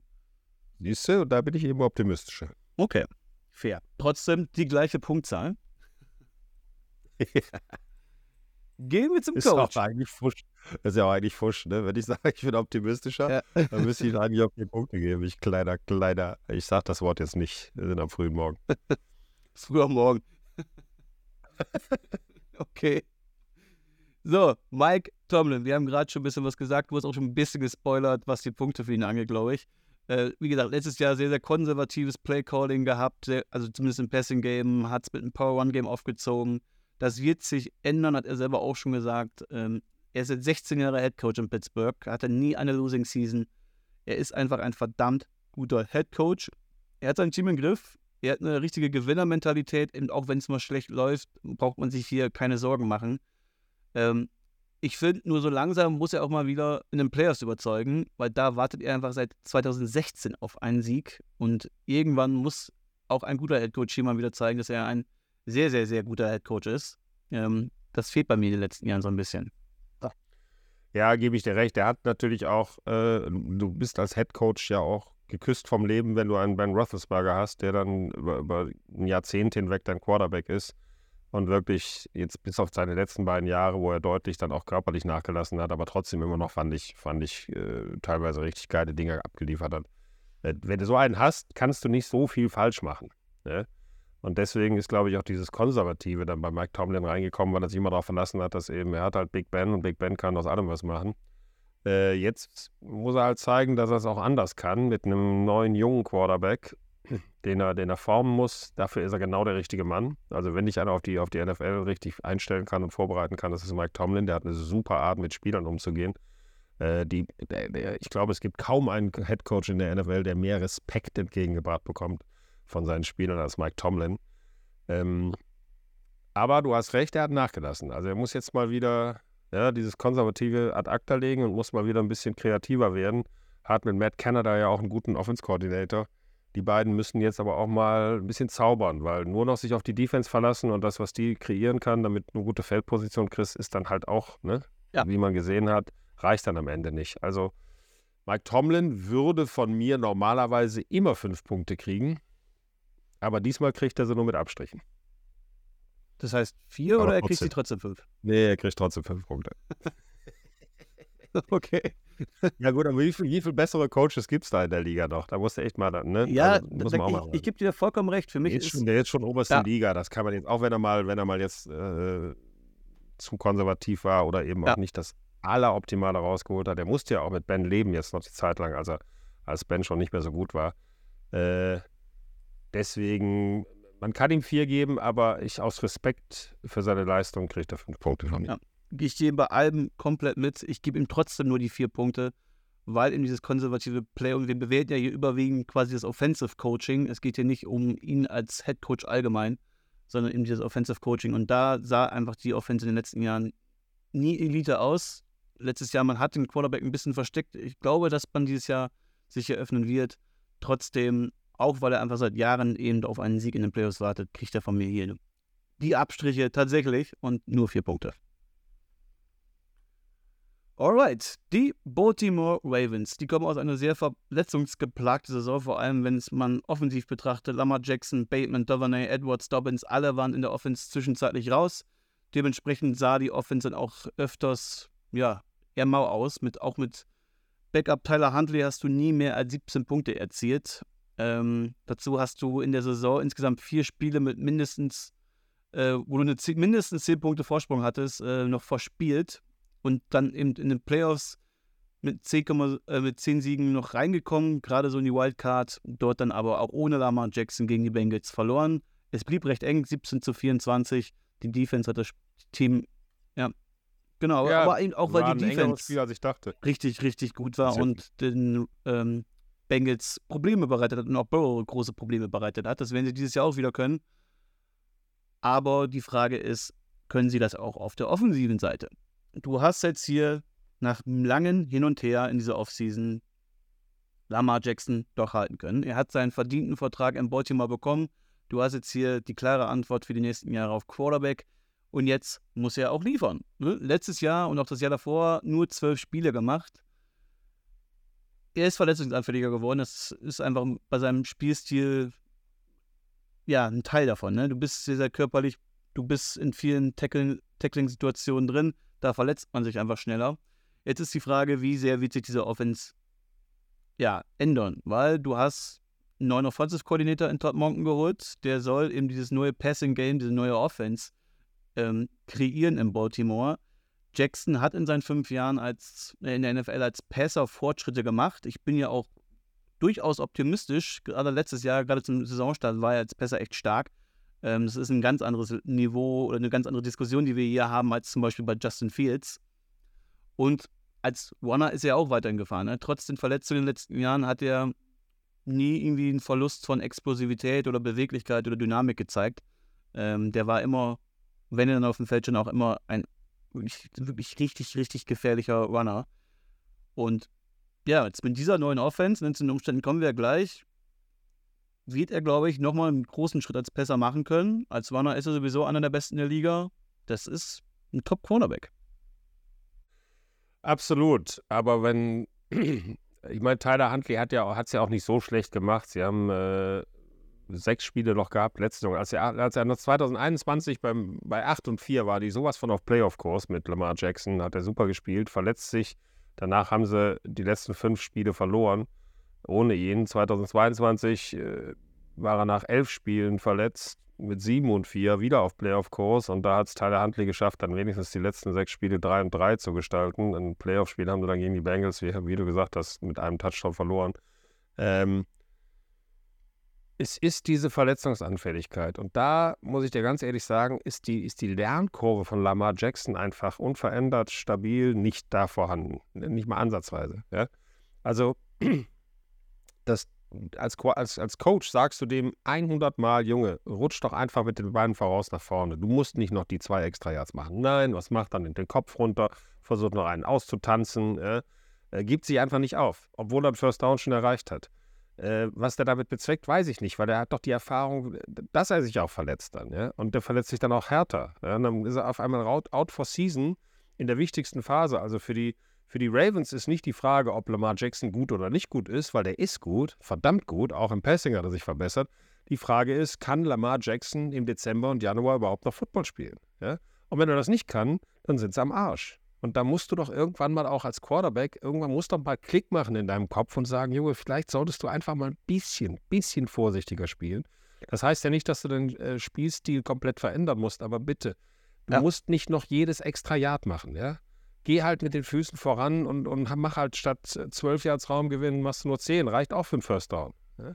Deswegen, also da muss irgendwas passieren, weil wenn Lamar Jackson jede Saison im Dezember und Januar ausfällt, wirst du, wirst du, kommst du nirgendwo hin, weil du alles auf ihn setzt. Klar hat er den Vertrag verdient, aber äh, manchmal frage ich mich auch, ob sie nicht irgendwann mal auf die Suche gehen sollten und sich im Draft vielleicht mal jemanden suchen sollten, der, der auch gut ist und den man aufbauen kann, anstatt dem einen Monstervertrag zu geben, weil das nutzt kein Lamar Jackson, nutzt dir was, mit, mit all der Kohle, die er kriegt und so gut wie er ist, wenn er nicht spielt im Dezember und Januar. Dann hast du, ist die Saison für dich vorbei. Dann schaffst du ja. es vielleicht noch in die Wildcard-Round, aber das war's dann. Gegen die großen Teams, äh, du hast in der AFC die großen Teams gegen dich, egal wen, gegen wen du dann in der Divisional Round spielst, da sind die Chiefs da, da sind die Bengals da, da gibt es halt aufs Maul, wenn Lamar Jackson nicht spielt. Und das kann dir doch nichts nutzen am Ende des Tages. Also musst du den Typen einfach mal einordnen endlich. Ja? ein bisschen mehr noch dein Passspiel verbessern, mehr mit den Receivern arbeiten und dafür ein bisschen weniger laufen. Jetzt haben sie ja wenigstens in der ersten Runde einen Wide Receiver, einen richtig guten gedraftet auch. Äh, das kann ihm ja. auch nochmal helfen, aber dann muss er das auch ausnutzen. Ne? Und muss verdammt nochmal sein Laufspiel ein bisschen einschränken. Und der wird trotzdem noch ja. über, weiß ich nicht, Gut, 1000 also Yards Alles richtig, ne? Das ja? ist genau der Punkt bei Lamar Jackson. Äh, wenn er nicht auf dem Feld steht, nutzt er dir nichts. Ähm, ich glaube ihm, dass wir, ja, also über 1000 nicht, aber er hat jetzt 700, 764 ja. Yards in, in elf Spielen gemacht. Das ist ja ist, ist schon überragend, weißt du. Aber wie gesagt, wenn es dann nur 600 Yards sind, aber, aber er bleibt ich glaube eben, dass wir dieses Jahr einen anderen okay. Jackson sehen, ne? weil er wollte unbedingt weg aus Baltimore. Er hat ein paar Bedingungen genannt, dass er bleibt und die Bedingungen wurden ihm erfüllt, eben mit allen voran. Man hat einen OBJ geholt, man hat dann auch in Draft Users Safe Flowers gedraftet in Runde 1 ähm, plötzlich ist Rashad Bateman dein letztjährige Nummer 1 vielleicht nur noch die Nummer 3 in diesem Team. Ne? Also es ist schon viel gemacht worden. Und deswegen glaube ich, dass wir hier einen anderen Lamar Jackson sehen, einen, der nicht mehr in jedem Play zwingend die Beine in die Hand nehmen muss und einer, der auch weiß, dass er mal auf den Boden gehen kann, weil er eben auch übers Passing-Game kommen kann, weil er jetzt eben die Receiver hat. Also das ist zumindest meine, meine, meine Prognose bei dieser Team. Deswegen weiß ich bin, das? Äh, bei Lamar Jackson sehr, sehr hoch. Das ist für mich im der Quarterback in diesem Tier ganz vorne drin. Also klar, wir haben Mahomes, da haben wir schon oft angesprochen. Dann kommt in das nächste Tier, da gehört er für mich noch drin. Er gehört für mich in die Quarterback-Elite. Ähm, deswegen kriegt er von mir, ich habe vielleicht auch keine Lernkurve, wie du sagst. ich gebe ihm trotzdem immer noch hier die fünf Punkte. Vielleicht muss ich mich dieses Saison, wenn er sich immer noch verletzt, dann werde ich mal irgendwann sagen, okay, gut, jetzt ist er, ist er langsam mal selbst schuld. Ähm, wenn er nicht da ist, nutzt er niemandem, aber so, ich gebe ihm fünf Punkte, er ist für mich einer der besten Quarterbacks der Liga. Du gibst ihm keine fünf. ich ich, ich glaube, ich glaube, ich, Ja. ich tue mich da echt schwer. Ich kann's verstehen. wirklich. Ich Ja. tue mich da echt schwer, weil es ist, äh, was nutzt dir ein super Quarterback, den ich spiele? Okay. Also deswegen kriegt er von mir noch vier Punkte. Bei mir ist genau umgekehrt. Ich sage, wenn die Lernkurve greift, kriegt er nächstes Jahr gerne fünf Punkte wieder. Ja? Der ist auch nicht umsonst MVP gewesen, aber diese letzte, jetzt die letzte Knieverletzung, die er sich geholt hat in der letzten Saison, war auch deswegen, weil er halt zu viel riskiert hat und das zeigt mir, dass er einfach nicht dazu gelernt hat und deswegen Ja. nur in Okay, Anführungsstrichen vier Punkte. fair. Gehen wir jetzt über zum Waffenmaßen. Ja, das ist eigentlich ganz spannend, weil diese Offense, wie gesagt, sie kam über die letzten Jahre immer übers Laufspiel. Jetzt hast du aber im Backfield nicht nur einen angeschlagenen Lamar Jackson, der ständig verletzt ist, sondern auch einen J.K. Dobbins, einen Gus Edwards, einen Justice Hill, die alle auch mal verletzt waren. Äh, Gerade Dobbins und äh, Edwards haben jetzt seit zwei Jahren mit Knieverletzungen ähm, Probleme. Dobbins ist jetzt auch wieder im Camp auf der POP-Liste, äh, gerade nicht möglich zu spielen. Vielleicht ist es jetzt mal die Chance für Gus Edwards, dieses Backfield als Starter zu übernehmen. Wer weiß, man hat zur Not auch nochmal Melvin Gordon verpflichtet, falls einer der beiden dann vielleicht ausfällt. Justice Hill hast du immer noch als Special Teamer dahinter. Ähm, Patrick Ricard, ne, dein Fullback, ist eine feste Säule in diesem Run-Game. Er war jetzt viermal in Folge im Pro Bowl. Der ist hier einer der besten Spieler der Liga. Ähm, sehr, sehr, sehr wichtig eben für dieses Spiel. Also das Run-Game, wenn sie fit sind, könnte es gut sein. Ja, ja. Also wenn die sind, Genau, wenn die und es sind, ist auch scheißegal, mal über spielt, 2000 wer da gespielt hat. Das war ja easy. gerade Ja? für Fantasy Alle Football das ist eine ne? Katastrophe. Äh, Ich hatte es, glaube ich, letztes Jahr selbst, dass ich erst Dobbins hatte, dann Ja. gemerkt, okay, der ist verletzt, dann habe ich mir Edwards geholt, dann hat der auf einmal nicht mehr gespielt. Ey, hatte ich am Ende bei, beide mit null Punkte. Ja, aber trotzdem haben beide fast 1000 Yards Ja. zusammen erreicht noch in dem Jahr. Ne, das darf man auch nicht vergessen. Wäre jetzt Lamar Jackson bis zum Schluss fit gewesen, dann hätten sie 2000 Yards Laufspiel gehabt mit Patrick Ricard. Auch noch ein paar drauf, vielleicht sogar 2200, Mhm. 300 Yards, was echt geil Ja. ist ja, für ein Team an, an Laufspiel. Aber wie du sagst, äh, die Gefahr der Verletzung ist bei allen groß. Deswegen habe ich mich schon gewundert, dass die auch im Draft nicht irgendwie noch einen, Ja. noch einen Running Back dazugeholt haben. Also ich kann mir einfach nur vorstellen, dass man auch tatsächlich mit diesen vier Running Backs in die Saison geht und dann ist es an sich auch egal, wer dann im Backfield steht, weil es kann da eh jeder loslaufen und jeder wird da seine Yards machen. Viel wichtiger ist aber eben das Passing Game. Und man hat hier Lamar Jackson einiges versprochen und man hat Wort gehalten, man hat OBJ geholt, dein klarer Outside Receiver nun. Du hast Nelson Aguilar als Deep Threat geholt, du hast im Draft dann Zay Flowers für den Slot geholt, der direkt neben Tyler Andrews eine große Rolle spielen kann. Andrews einer der besten, genau, Andrews ist mal einer der Devin besten Titans der Liga. nicht zu vergessen. Und dann hast du noch einen. Rashad Bateman. Du hast Devin Duvernay angesprochen, auch super fürs Special Team. Ähm, und dahinter, wer weiß, wer dann noch den Kader schafft. Ne? Du hast zum Beispiel Dylan Wallace, der hier auch als Special Teamer gute Karten hat. Ansonsten noch einen Laquan Treadwell oder einen James Prochy. Gute Leute. Und auch auf Thailand hast du hinter Andrews noch einen Isaiah Likely, der eine gute erstes, äh, erste Saison hatte. Da geht, glaube ich, noch mehr. Er braucht ein bisschen mehr Konstanz.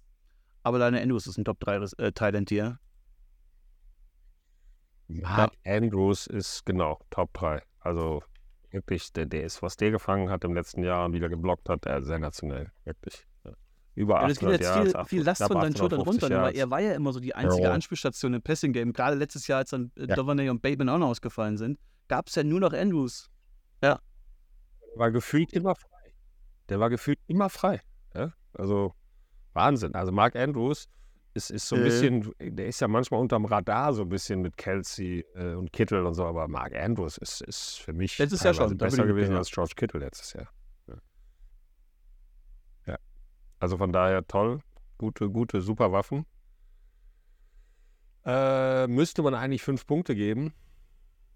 Aber wie gesagt, diese Verletzungsanfälligkeit, Und OBJ hat auch ein Jahr Bei- nicht gespielt. ne? Auch das darf man hier nicht. Es ist, man weiß nicht, wie der OBJ zurückkommt. ist auch, auch ein Fragezeichen. Ja, du hast einen, ist kein Star Wide Receiver, es sei denn, Zay Flowers entwickelt sich im ersten Jahr zu einem, aber da musst du schon so ein Outstanding-Jahr haben, wie Jamar Chase Ist das halt ein ganz anderer Receiver-Typ. Ne? Äh, Ist halt, weiß ich auch nicht, ob meine, das er direkt wird hinkriegt. seine Produktion bekommen im Slot. Ja.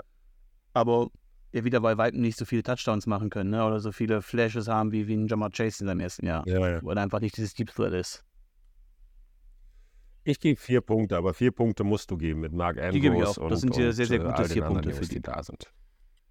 Die Offensive Line, auch die sollte recht stark sein. Man hat Left Tackle Ronnie Stanley, das ist ein ja, Elite-Pass-Blocker, einer der besten ja, Männer auf dieser Position. Left Guard ist noch ein bisschen ein Fragezeichen. Äh, hier könnte Ben Cleveland Ben Powers ersetzen oder auch der Rookie, jetzt wird es spannend, Malai Salah Aumawalaulu. Äh, könnte sein, dass der Ben Cleveland hier äh, im Trainingscamp den, den Job klaut. Ähm, Center Tyler Linderbaum hatte ein schwaches Rookie-Jahr. Ähm, als Center 21 Pressures und 3 Sacks zugelassen. Das ist zu viel, auch nur auf Platz 29 von 31 Centers äh, im Pass-Block-Rate. Auch also One-Blocking war gegen schon stark, deswegen hat man ihn ja auch vorrangig geholt, aber er muss sich jetzt zwingend auch im Pass-Blocking ste äh, steigern, wenn man auch diese Offense mehr Richtung Passing-Game orientieren möchte.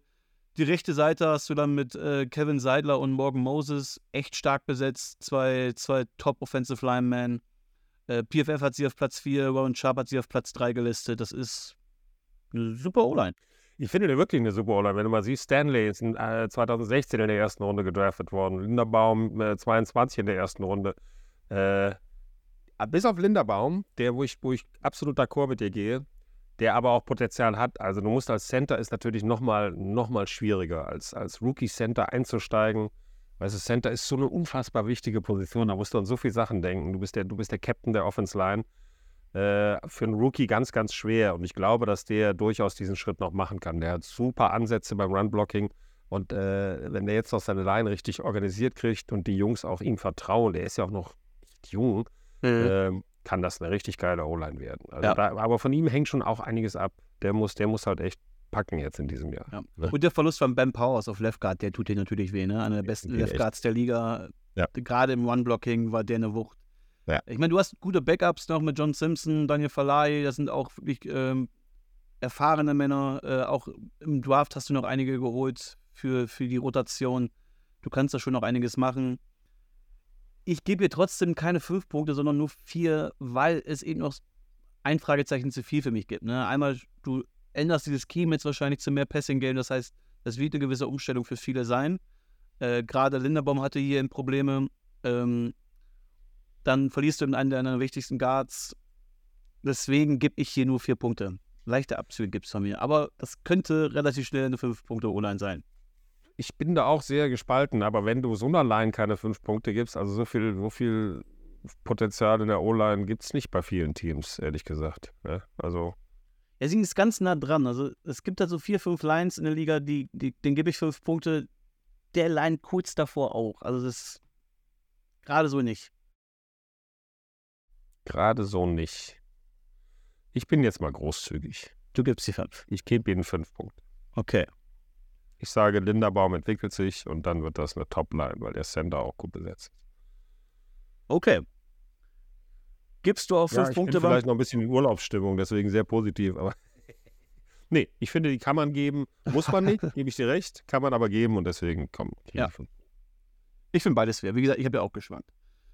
Das Coaching. John Harbaugh ist hier der Head Coach, auch schon seit Jahren einer der besten Coaches der Liga. Ähm, man hat jetzt für den Offensive Coordinator Job, diesen so wichtigen Job, diese wichtige Personale für dieses Jahr, hat echt viele Interviews gemacht, 21 insgesamt mit 14 Kandidaten. Man hat sich dann für Tom Morgan entschieden. Der Mann hat 34 Jahre Coaching-Erfahrung, äh, war zuletzt drei Jahre Offensive Coordinator und Quarterback Coach in Georgia. Dort hat man Back-to-Back -back den National Championship-Titel gewonnen. Ja, sowohl auf dem College als auch in der NFL immer einer der besten Coaches der Liga gewesen. Äh, ich meine, wer kann sich vielleicht auch an diese absurde Tampa Bay Buccaneers Offense von 2018 erinnern, ähm, als sowohl Thomas Winston als auch ähm, Fitzpatrick, äh, Ryan Fitzpatrick sensationell aussahen und man hatte hier 415 Yards per Game, 320 Passing Yards per Game, das waren beides Clubrekorde. Insgesamt hatten beide Quarterbacks zusammen 36 Touchdowns, also das war schon eine grandiose Offense damals bei den Buccaneers, die hat eben auch Todd Monken entworfen. Ähm, das könnte ganz gut aussehen, glaube ich, nach dem, was sie da jetzt alles so vorhaben. Also ich, ich stelle mir das auf dem Papier gerade echt ganz gut vor, was die Baltimore Ravens Offense angeht. Ja, finde ich auch. John Harbour, sehr, sehr erfahrener Coach auch, der eigentlich immer das Beste rausholt aus seiner Mannschaft der auch hart geschlagen ist, mit Lamar Jackson einem super Quarterback zu haben, der MVP war und der, der wirklich äh, teilweise einen neuen Aspekt des Quarterback-Daseins in die, in die Liga gebracht hat. Ja, durch sein, ich gab immer schon Quarterbacks, die gut gelaufen sind, Michael Vick und Co., aber Lamar Jackson nochmal, nochmal überragend unter denen. Aber mit denen musst du dann auch leben als, als, als Head Coach. Ja? Genau mit diesen Verletzungen, mit diesen Ausfällen musst du leben. Da musst du, musst du halt, musst immer darauf achten, dass du einen guten Backup hast, weil das kann immer passieren. Und John Harbour hat, hat alle Erfahrungen, aber auch erst einen Super Bowl gewonnen. Also darf man auch nicht vergessen. Ist äh, einmal NFC-Meister geworden, 2004, einmal AFC-Meister im Jahr 2012, wo er dann auch den Super Bowl gewonnen hat gegen San Francisco. Geiles Spiel übrigens. Ja. Äh, und ja auch lange kein Playoff-Run mehr hingelegt. Ne? Man ist irgendwie ja. immer, man kommt in die Playoffs oft, aber dann ist auch richtig früh Schluss. Ich meine, vor zwei ja, Jahren haben wir, glaube ich, mal ein Spiel gewonnen, aber sonst. Ja, dann kommt nichts mehr, genau. Ja. Und dann ist Ende. Deswegen, ich, ich, er ist nicht unter, er kriegt keine fünf Punkte von mir, aber vier Punkte muss man ihm geben eigentlich. Ja, die gebe ich ja auch. Auch hier kann man über fünf Punkte diskutieren, ja. Äh, wie quasi bei allem bei dieser Ravens Offense. Und wenn man dann auch nochmal zu der Defense kommt, dann wird es, glaube ich, ähnlich sein. Das ist einfach ein rundum gelungenes Team. Ich sehe echt wenig ja. Schwächen. Vieles hängt natürlich jetzt von Lamar Jackson an und seine Entwicklung als Passer und auch wie diese Passing Offense der Ravens aussehen kann. Das ist ein sehr, sehr spannendes Team für dieses Jahr und ich glaube, dass sie definitiv um den Division-Titel lange mitspielen werden gegen die, gegen die Bengals. Ähm, ich traue ihnen durchaus zu, hier äh, ja, den Sieg zu holen. Es kommt dann auf die direkten Duelle mit den Bengals an. Da sahen die Ravens zuletzt auch immer ganz gut aus, außer in den Playoffs. Ähm, von daher mal sehen, was für dieses Team drin ist. Wie gesagt, wenn alle fit bleiben, ist es, glaube ich, eins der besten Teams der AFC. Wenn Und dann alle fit bleiben. Genau. Und dann mal schauen, was in den Playoffs diesmal möglich ist für die Ravens. Kommen wir zum letzten Team. Wir haben auch schon echt Stunde 15 jetzt hinter uns, Stecker. Ich ja. muss auf die Tube drücken. Die Cincinnati 5, 5, 5 und 5 Punkte. Bengals. ähm, da bin ich mir gar nicht so sicher, ob man hier nein, nein, das war Valenti fünf Punkte übergeben kann. Fangen war wir beim Quarterback an. Ich glaube, da, da wird es der Fall sein, auch wenn man hier einmal nochmal betonen muss. Joe Burrow hat sich im Trainingscamp eine Wadenzerrung zugezogen.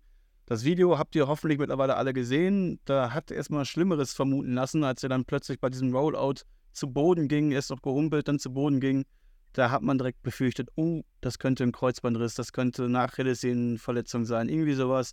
Es war zum Glück nur eine Wadenzerrung. Trotzdem, so eine Wadenverletzung, die kann sehr, sehr knifflig sein, gerade auf Quarterback. Ähm, Im schlimmsten Fall könnte das auch die gesamte Saison irgendwie einschränken, zumindest was seine Beweglichkeit oder Mobilität angeht.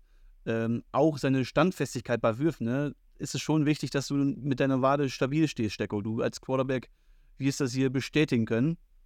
Meine Waden waren glücklicherweise immer stabil. Stabile Waden. Bei mir waren es eher die Knie, die nicht so stabil waren, vor allem das linke. Aber äh, ja, gebe ich dir recht, so eine Wadenzerrung. Aber ganz ehrlich, es ist dann am Ende auch nur eine Zerrung. Eine Zerrung ist ein kleiner Muskelfaserriss, ja, den du natürlich, wo du, wo du wirklich pfleglich mit umgehen musst. Den musst du auch, äh, dem musst du auch Zeit geben zum Heilen. Äh, deswegen wird er sich wird ihn wahrscheinlich, wenn er überhaupt noch mittrainiert, das auch sehr, sehr einschränken beim Training. Aber du kriegst das schon in den Griff. Ja? Ja. Die muss dich nicht die ganze Saison plagen, wenn du jetzt die richtigen Maßnahmen ergreifst. Dann sind wir mal ehrlich. Also wenn es eins gibt bei der NFL, was, was bei fast allen Teams wirklich überragend ist, ist das der medizinische Staff. Also die wissen schon genau, was sie machen.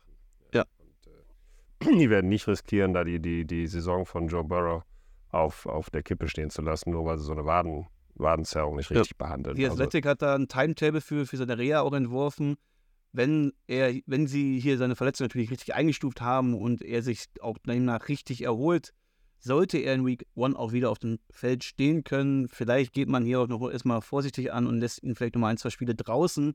Äh, ich glaube, die Offense sollte gut genug sein, um auch ohne ihn zumindest zu funktionieren.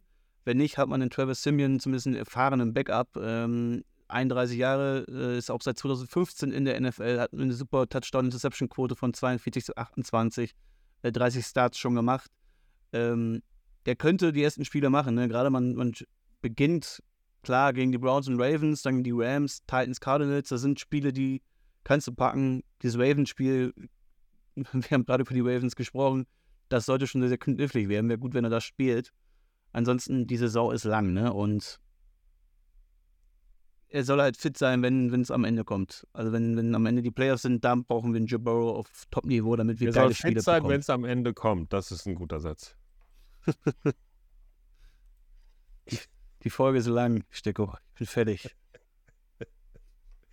Nein, also ich, ich, äh, Bengals jedes Jahr eigentlich jetzt seit Joe Burrow da ist, äh, äh, oder zumindest seit er, seit er NFL tauglich ist, äh, immer, immer ein Jahr, wo sie in den Super Bowl kommen können. Letztes Jahr das AFC Championship Game, als sie das 23-20 verloren haben gegen die, die, das war ja, wie hieß der nochmal? Osai hieß der, glaube ich, der Typ, dieser Linebacker. Mhm. 58, der dann Late Hit macht auf, auf Patrick Mahomes irgendwie an der 40er, sodass die noch 15 Yards nach vorne gehen und äh, so ein klares Late Hit. Ja. Mahomes war, glaube ich, drei Schritte im Aus, als er den noch weggepumpt hat, völlig durchgedreht. Ja, also hat er ja auch nachher, er saß ja heulend am Spielfeldrand, weil dadurch haben sie halt das Field Goal geschossen, 8 Sekunden Verschluss und oder, oder 4 Sekunden Verschluss und haben gewonnen. Also 8 Sekunden Verschluss macht er diesen Tackle, die kassieren die Strafe. Mhm. Das war das Ende des Spiels. Die wären wahrscheinlich oder vielleicht, bei Mahomes weiß er natürlich nie, aber die Chance wäre da gewesen, in Overtime zu gehen. Also und, und Chiefs gewinnen danach den Super Bowl. Also Bengals jedes Jahr dank Joe Burrow seit er da ist, ein 1 und wo waren die vorher? Das musst du dir mal überlegen. Wo waren die Bengals vorher? Ja? Gut, Carsten Palmer hat die mal tief in die Playoffs gebracht, aber das war es eigentlich fast ja, auch schon. mit Andy Dalton waren sie oft in den Playoffs, aber gerade Andy Dalton hat nie ein Playoff-Spiel gewonnen, glaube ich, ne? Genau, ja. genau. Man das war aber okay, aber nie, nie bereit für mehr. Und Joe Burrow hat eben dieses Team in eine ganz andere Dimension geführt und man ist jetzt jedes Jahr eigentlich ein Anwärter auf den Super Bowl mit ihm. Man hat jetzt zwei Jahre in Folge ganz, ganz knapp davor gestanden, äh, einmal im Super Bowl gegen die Rams verloren, jetzt auch nachdem du ja lange geführt hast gegen die Chiefs. Im, auch knapp verloren. Ja, auch dann so knapp und so, so bitter verloren. Und äh, noch hast du Burrow auf seinem Rookie-Vertrag. Ne, auch da wird es jetzt die nächsten Tage wahrscheinlich noch oder die nächsten Wochen um den Vertrag gehen, den er bekommt. Ähm, Justin Herbert hat ja vorgelegt. Vielleicht hat er, bis diese Folge hier rauskommt, ähm, hat er schon seinen Vertrag. Dann müssen wir nochmal nachlegen. Äh, und den hier nochmal ergänzen. Aber das ist einfach eine, ein grandioser Quarterback, deswegen Stecko, ähm, ich trage hier bei dir fünf Punkte ein, egal was du mir sagst. Sechs, ich gebe sechs Punkte für Joe Burrow. Jetzt machst du schon den Dommy-Move oder was? ich bin da wirklich gespannt. Ah, ja. Domi, Domi schickt mir noch seine Punkte und er hat ja groß angekündigt, er will nur Patrick Mahomes fünf Punkte geben. Das ist Quatsch. Ich meine, auch andere Quarterbacks haben diese Punkte verdient. Klar ist Mahomes nochmal ein anderes das ist, Tier. Das ist nicht nur Quatsch, das ist, das ist völliger Blödsinn. Blasphemie ist das schon fast, wenn man hier an Burrow ja, denkt. Das ist Blasphemie und, und wirklich, das ist Majestätsbeleidigung, ja. Blasphemie und Irrglauben, alles in einem. Ja. ja. Also Leute, wenn ihr euch jetzt alle über vier Punkte bei Domi aufregt, wir auch. Wir auch. Das Waffenarsenal, Stecko. Ähm, wir haben ja letzte Woche schon mal kurz drüber gesprochen, gerade über dieses Receiving-Trio von Jamar Chase, T. Higgins und Tyler Boyd. Ist es für dich das beste Receiving-Trio der Liga oder hast du ein besseres im Kopf? Ja, also seit Tyreek Hill bei den Dolphins ist, finde ich schon, dass das das Beste ist. Also aber ich da hast glaube, du Jalen Waller, Tyreek Hill und dann, da hast du nicht so diese klare Nummer 3. Also ich spreche wirklich von Top 3 Trio. Top 3 Trio. Also ich finde schon, dass da die Bengals ziemlich weit vorne sind. Mir fällt im Moment jetzt kein Team ein, das da noch, noch besser aufgestellt ist tatsächlich. Die Lions sind schon auch gut dabei. Ja. Wenn Williams mal spielen würde oder dürste. Ja. Also Sonst fällt mir kein Team ja, ein. Du hast zwar Eagles, immer, klar, immer, wenn man Götter zum Beispiel bei den Vikings hast du mit, mit, Justin Jefferson hast du dann einen geilen Nummer 1 Receiver, aber da fehlen dann die, die Nummer 2 und Nummer 3, die überragend sind. Also von KJ daher Osborne, was, klar, ist okay, aber ja, ist dann auch dahinter gut, aber jemand. Ja. Genau. Und das Ding ist, heißt du, hast halt zweimal 1000, über 1000 Yards mit Jamar Chase und T. Higgins und dann nochmal Tyler Boyd mit 762 Yards. Äh, neun Touchdowns, sieben Touchdowns, fünf Touchdowns. Also, boah, da musst du eine Weile suchen, die du ein besseres findest. Ja. Ganz ehrlich. Ja. Wo sie ein bisschen schwach aufgestellt sind, finde ich, ist bei Tight Da hätten sie nochmal nachlegen können, vielleicht im Draft. Äh, haben sie Hayden Hurst, Hayden Hurst haben sie hier verloren, Starting Tight Ja. Jetzt kommt Irv Smith aus Minnesota übernimmt es 1 zu 1. Bei Smith hat man so jahrelang immer gedacht, jetzt kommt das Breakout von ihm, aber dann war er irgendwie doch immer verletzt. Ähm, ja, deswegen, der ist gut, aber ist ja. jetzt nicht, weißt du, so ein bisschen nicht vom Hocker. ähnlich wie O.J. Howard. So ein, großes Versprechen genau. aus dem College, aber nie wirklich erfüllen konnte bisher. Mal gucken, ob es ja, noch kommt. Auch im ersten Jahr gut gespielt und so, aber danach ja. so ein bisschen in, in der Versenkung. Ne? Na, Tu Sample doch dahinter, der ist ein guter Blocker, aber auch mehr nicht. Deswegen Tight End, gehe ich mit, ist ein Schwachpunkt. Backfield hingegen, hier hast du Joe Mixon als klaren Starter im Backfield. Überragend. Ne? Ja. Überragend. Aber dahinter, Samaji Piwan verloren, ist zu Denver gegangen. Ja. Die Die Backup-Rolle ist jetzt frei. Trevelyan, Williams, puh. Also wenn, auch da gilt, wenn Mixon sich mal verletzt, ist, ist, sind die dünn besetzt auf Running Back. Ich kann mir vorstellen, dass Chase Brown hier, der Fünftrunden-Pick in diesem Jahr, der äh, direkt die Meinst du? Backup-Rolle einnehmen könnte. Der hat in Illinois schon einen großen Workload geschultert. Ähm, deswegen könnte der hier, glaube ich, ganz gut hintermixen. Als Running Back, bei Running Backs, das ist ja das, was auch immer in der Diskussion ist bei den, bei den, bei den Vereinsoffiziellen und Trainern, findest du halt auch in der fünften Runde noch einen guten. So ist es. Das ist halt das Ding. Gerade eben für diese Backup-Rolle. Was auch noch ein bisschen Fragezeichen ist, ist eben hinter diesem Receiving-Trio, die Nummer 4. Ne? Wer ist hier dahinter? Da hast du Charlie Jones, Trenton Irwin, Stanley Morgan, die werden jetzt alle im Trainingscamp um diese Plätze dahinter kämpfen. Klar ist, du wirst überwiegend mit einem Level-Personal spielen, also sprich mit einem Running Back, einem End und in drei Receivern auf dem Feld. Die Starting-Positionen, die sind top besetzt. Gerade in auf Receiving und im, auf Running Back. Tight leichte Schwäche schwierig zu bewerten. Zwischen 4 und 5 auch hier wieder. Wie so oft heute irgendwie. Ja, heute ist schwierig, das stimmt. Äh, unter der Voraussetzung, dass die alle gesund bleiben, klare fünf Punkte. Wenn dann aber sich einer oder vielleicht zwei verletzen, wird es schon richtig eng, weil da bei, bei, auf jeder Position, finde ich, fehlt die Tiefe. Ja? Da Ja. fehlt bei Running Back fehlt die Tiefe, bei den Wide Receiver fehlt die Tiefe, bei Tight End ist es schon, fängt schon mit dem Starter an eigentlich. Mhm. Und da fehlt die Tiefe. Deswegen kriegen die von mir nur vier Punkte. Obwohl eigentlich, ja, bei diesem Trio, da musst du eigentlich sagen, fünf Punkte, das ist echt. Und dann noch Joe Mixon, boah, das ist schwierig. Das ist echt. Ja, also ich gebe die 5 Punkte eben wegen diesem Trio Ja, und Joe Mixon. Also das ist Raus so damit. gut, um hier nur Raus 4 damit. Punkte zu geben. ja, ja. Äh, hast du, völlig du recht, sagst, da kann fünf einiges passieren, aber Verletzungen kann es in jedem Team geben. Ne? Wenn, wenn sich bei den Vikings ein Justin Jefferson verletzt, bei den Raiders ein Devonta Adams, ne? wenn, oder auch bei den Ja. Rams ein Cooper Cup, da haben wir gesehen, was passiert. Trotzdem Ja. sind das alles Elite-Spieler und ähm, hier hast Fünf du Punkte. sehr, sehr viele von. Fünf Hast Punkte. Gehe ich Ja. mit. Die Offensive Line. Hier hast du mit Orlando Brown ja einen richtigen Stil nochmal in der Free Agency. Äh, Ein Geholt. mehrstöckiges Haus hast du Ja. dir da geholt. also, Einfach mal ein Mehrstöck. Kannst du eigentlich nur drum rumlaufen und nicht durch. so ist es. Einer der besten Left Tackle der Liga, der in der Free Agency plötzlich frei wurde, weil er sich so ein bisschen auch verschätzt hat, glaube ich, oder seine eigene Marke ein bisschen überschätzt hat. Ist sogar echt ein Schnäppchen geworden äh, jetzt in Cincy. Man hebt auch diese Line direkt irgendwie auf ein anderes Level. Jonah Williams, der letztes Jahr gestartet hat, hatte echt kein gutes Jahr. Der wird nun wahrscheinlich nach rechts rutschen ähm, und soll da seine Karriere so ein bisschen retten. Ist ein Contract hier für ihn nicht ganz so unwichtig. Ähm, und weil auf der rechten Seite eben Lyle Collins, den du ja letztes Jahr aus Dallas geholt hast, dort eine Enttäuschung war, könnte eventuell dann doch noch die Rolle von Williams übernehmen, wenn der schwächelt. Ähm, also beide Spieler jetzt hier nicht unbedingt souverän. Im Zentrum hast du Left Guard Cordell Wilson, ebenfalls ein Schwachpunkt. Der hat letztes Jahr 43 Pressures zugelassen. Das ist Platz 5 aller Guards, das willst du nicht sein hier. Und Ted Karras auf Center solide, gerade im Passblocking echt eine Stärke. Mehr als solide, Ja, finde ich. genau, als solide. Ist schon richtig Und, gut. und Alex Kepper ist auf Right Guard ebenfalls Genauso. super. PFF, Platz solide. 17, Sharp, Platz 13. Es sind drei Punkte Line. Also Ja. auch mit Brown, mehr kannst du hier nicht Mit geben. Potenzial nach oben. Ja. Da würde ich sogar fast überlegen, vier zu geben, aber Dafür ist ich Jonah Williams einfach, ja, der hat noch nichts drei, bewiesen. drei. Der, ich, kann gut sein, dass er dieses Jahr seinen Contract, Contract hier hat und äh, plötzlich sein Breakout zeigt.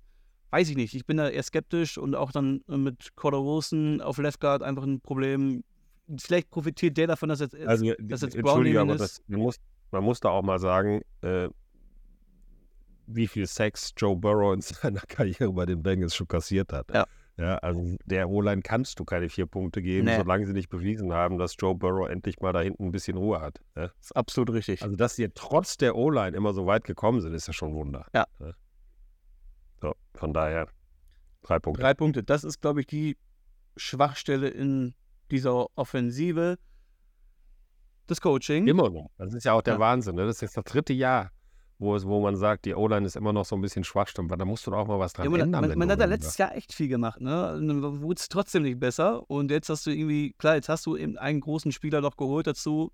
Vielleicht bringst du jetzt diese, diese Line auf einen soliden äh, Punkt.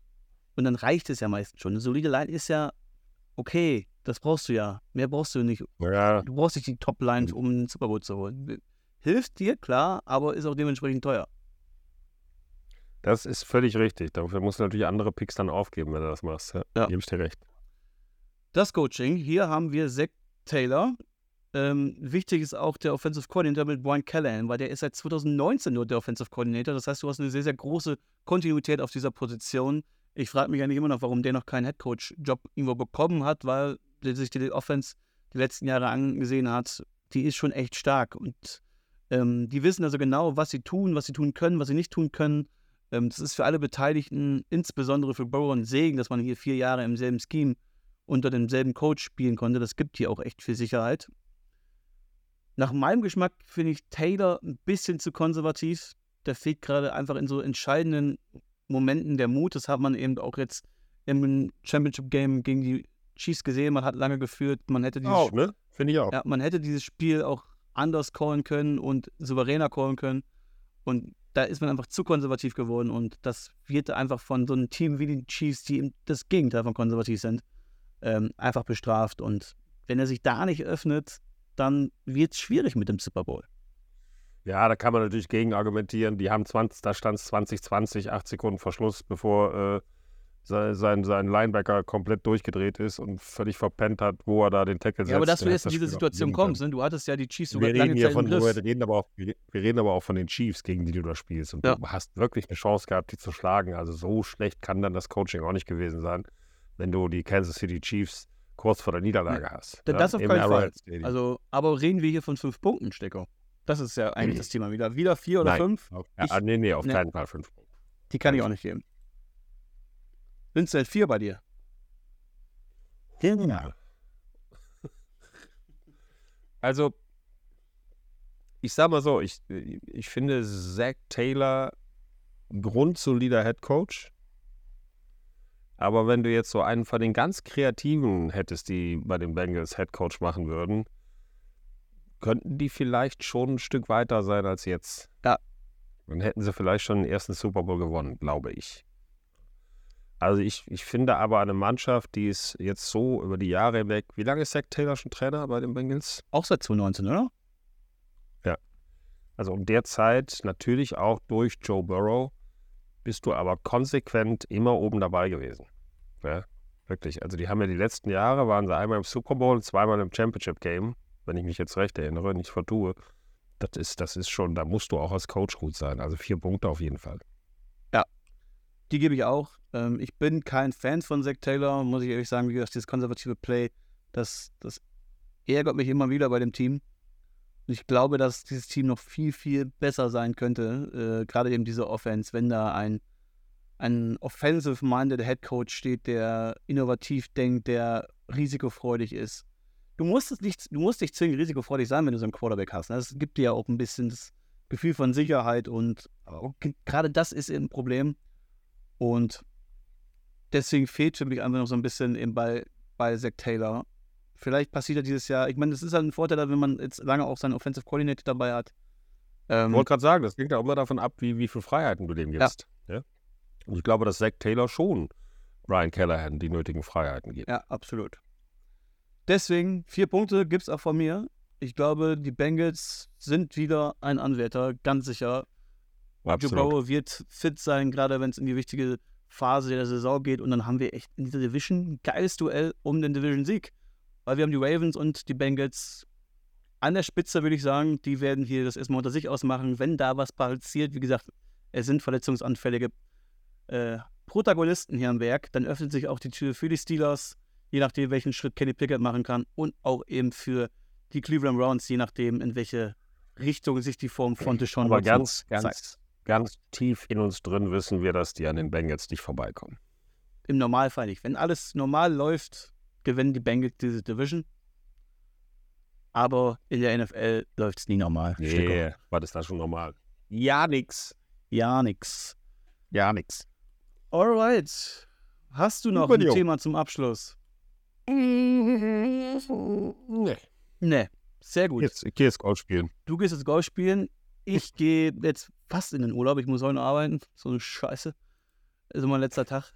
Dann habe ich Der letzte Tag vom Urlaub ist immer, das ist immer das Schwierigste. Vor allem, wenn du dann auch Ja, Podcast jetzt vorher vom aufnimmst. Arbeiten muss. Ähm, wir hören uns erst in zwei Wochen wieder, weil diese Folge ist jetzt quasi die Folge Ja, sehr schade. dafür, dass ich im Urlaub bin. Danach sind wir dann endlich auch wieder tagesaktuell für euch unterwegs. Ähm, ich hoffe, dass in diesen zwei Wochen nicht ganz so viele Verletzungen dazukommen, dass sich keine der ganz großen Namen noch irgendwie verletzt und die Saison für einen Franchise komplett zerstört. Ähm, das ist immer das Traurigste von allen. Mal sehen, wer sich bei den Teams auch so auf ein paar Schlüsselduellen durchsetzen kann. Ne? Wir haben letzte Woche über die Niners gesprochen. Es ist immer noch spannend, was da passiert auf Quarterback. Ähm, und auch hier haben wir, glaube ich, noch die eine oder andere echt spannende Situation bei diesen Teams. Stecko, hat Spaß gemacht. Bin sehr gespannt. Ich wünsche dir einen geilen Urlaub, Junge. Danke dir. Den werde ich Ja, haben. hab viel Spaß. Eine Menge, eine Menge äh, schöner Landschaften, geiles Wetter, viele schöne Frauen, die du sehen darfst und ansehen darfst. Äh, und ich glaube, mit deinem Kumpel wirst du genug Spaß haben, oder? Ja, ja, wir, haben, wir, haben, wir werden da einen guten Trip haben. Wir sind zu viert. Schönen Roadtrip an der Küste entlang. Aber Das wird gut. alles klar. Alright. Genieß deinen Urlaub. Mari, Stecker, mach's gut. Ihr macht's auch gut. Bleibt gesund und munter. Okay. Bis zum nächsten Mal. Ciao, ciao. Tschüss. Quarterback Sneak, der NFL-Talk mit Jan Stecker und den Dominics.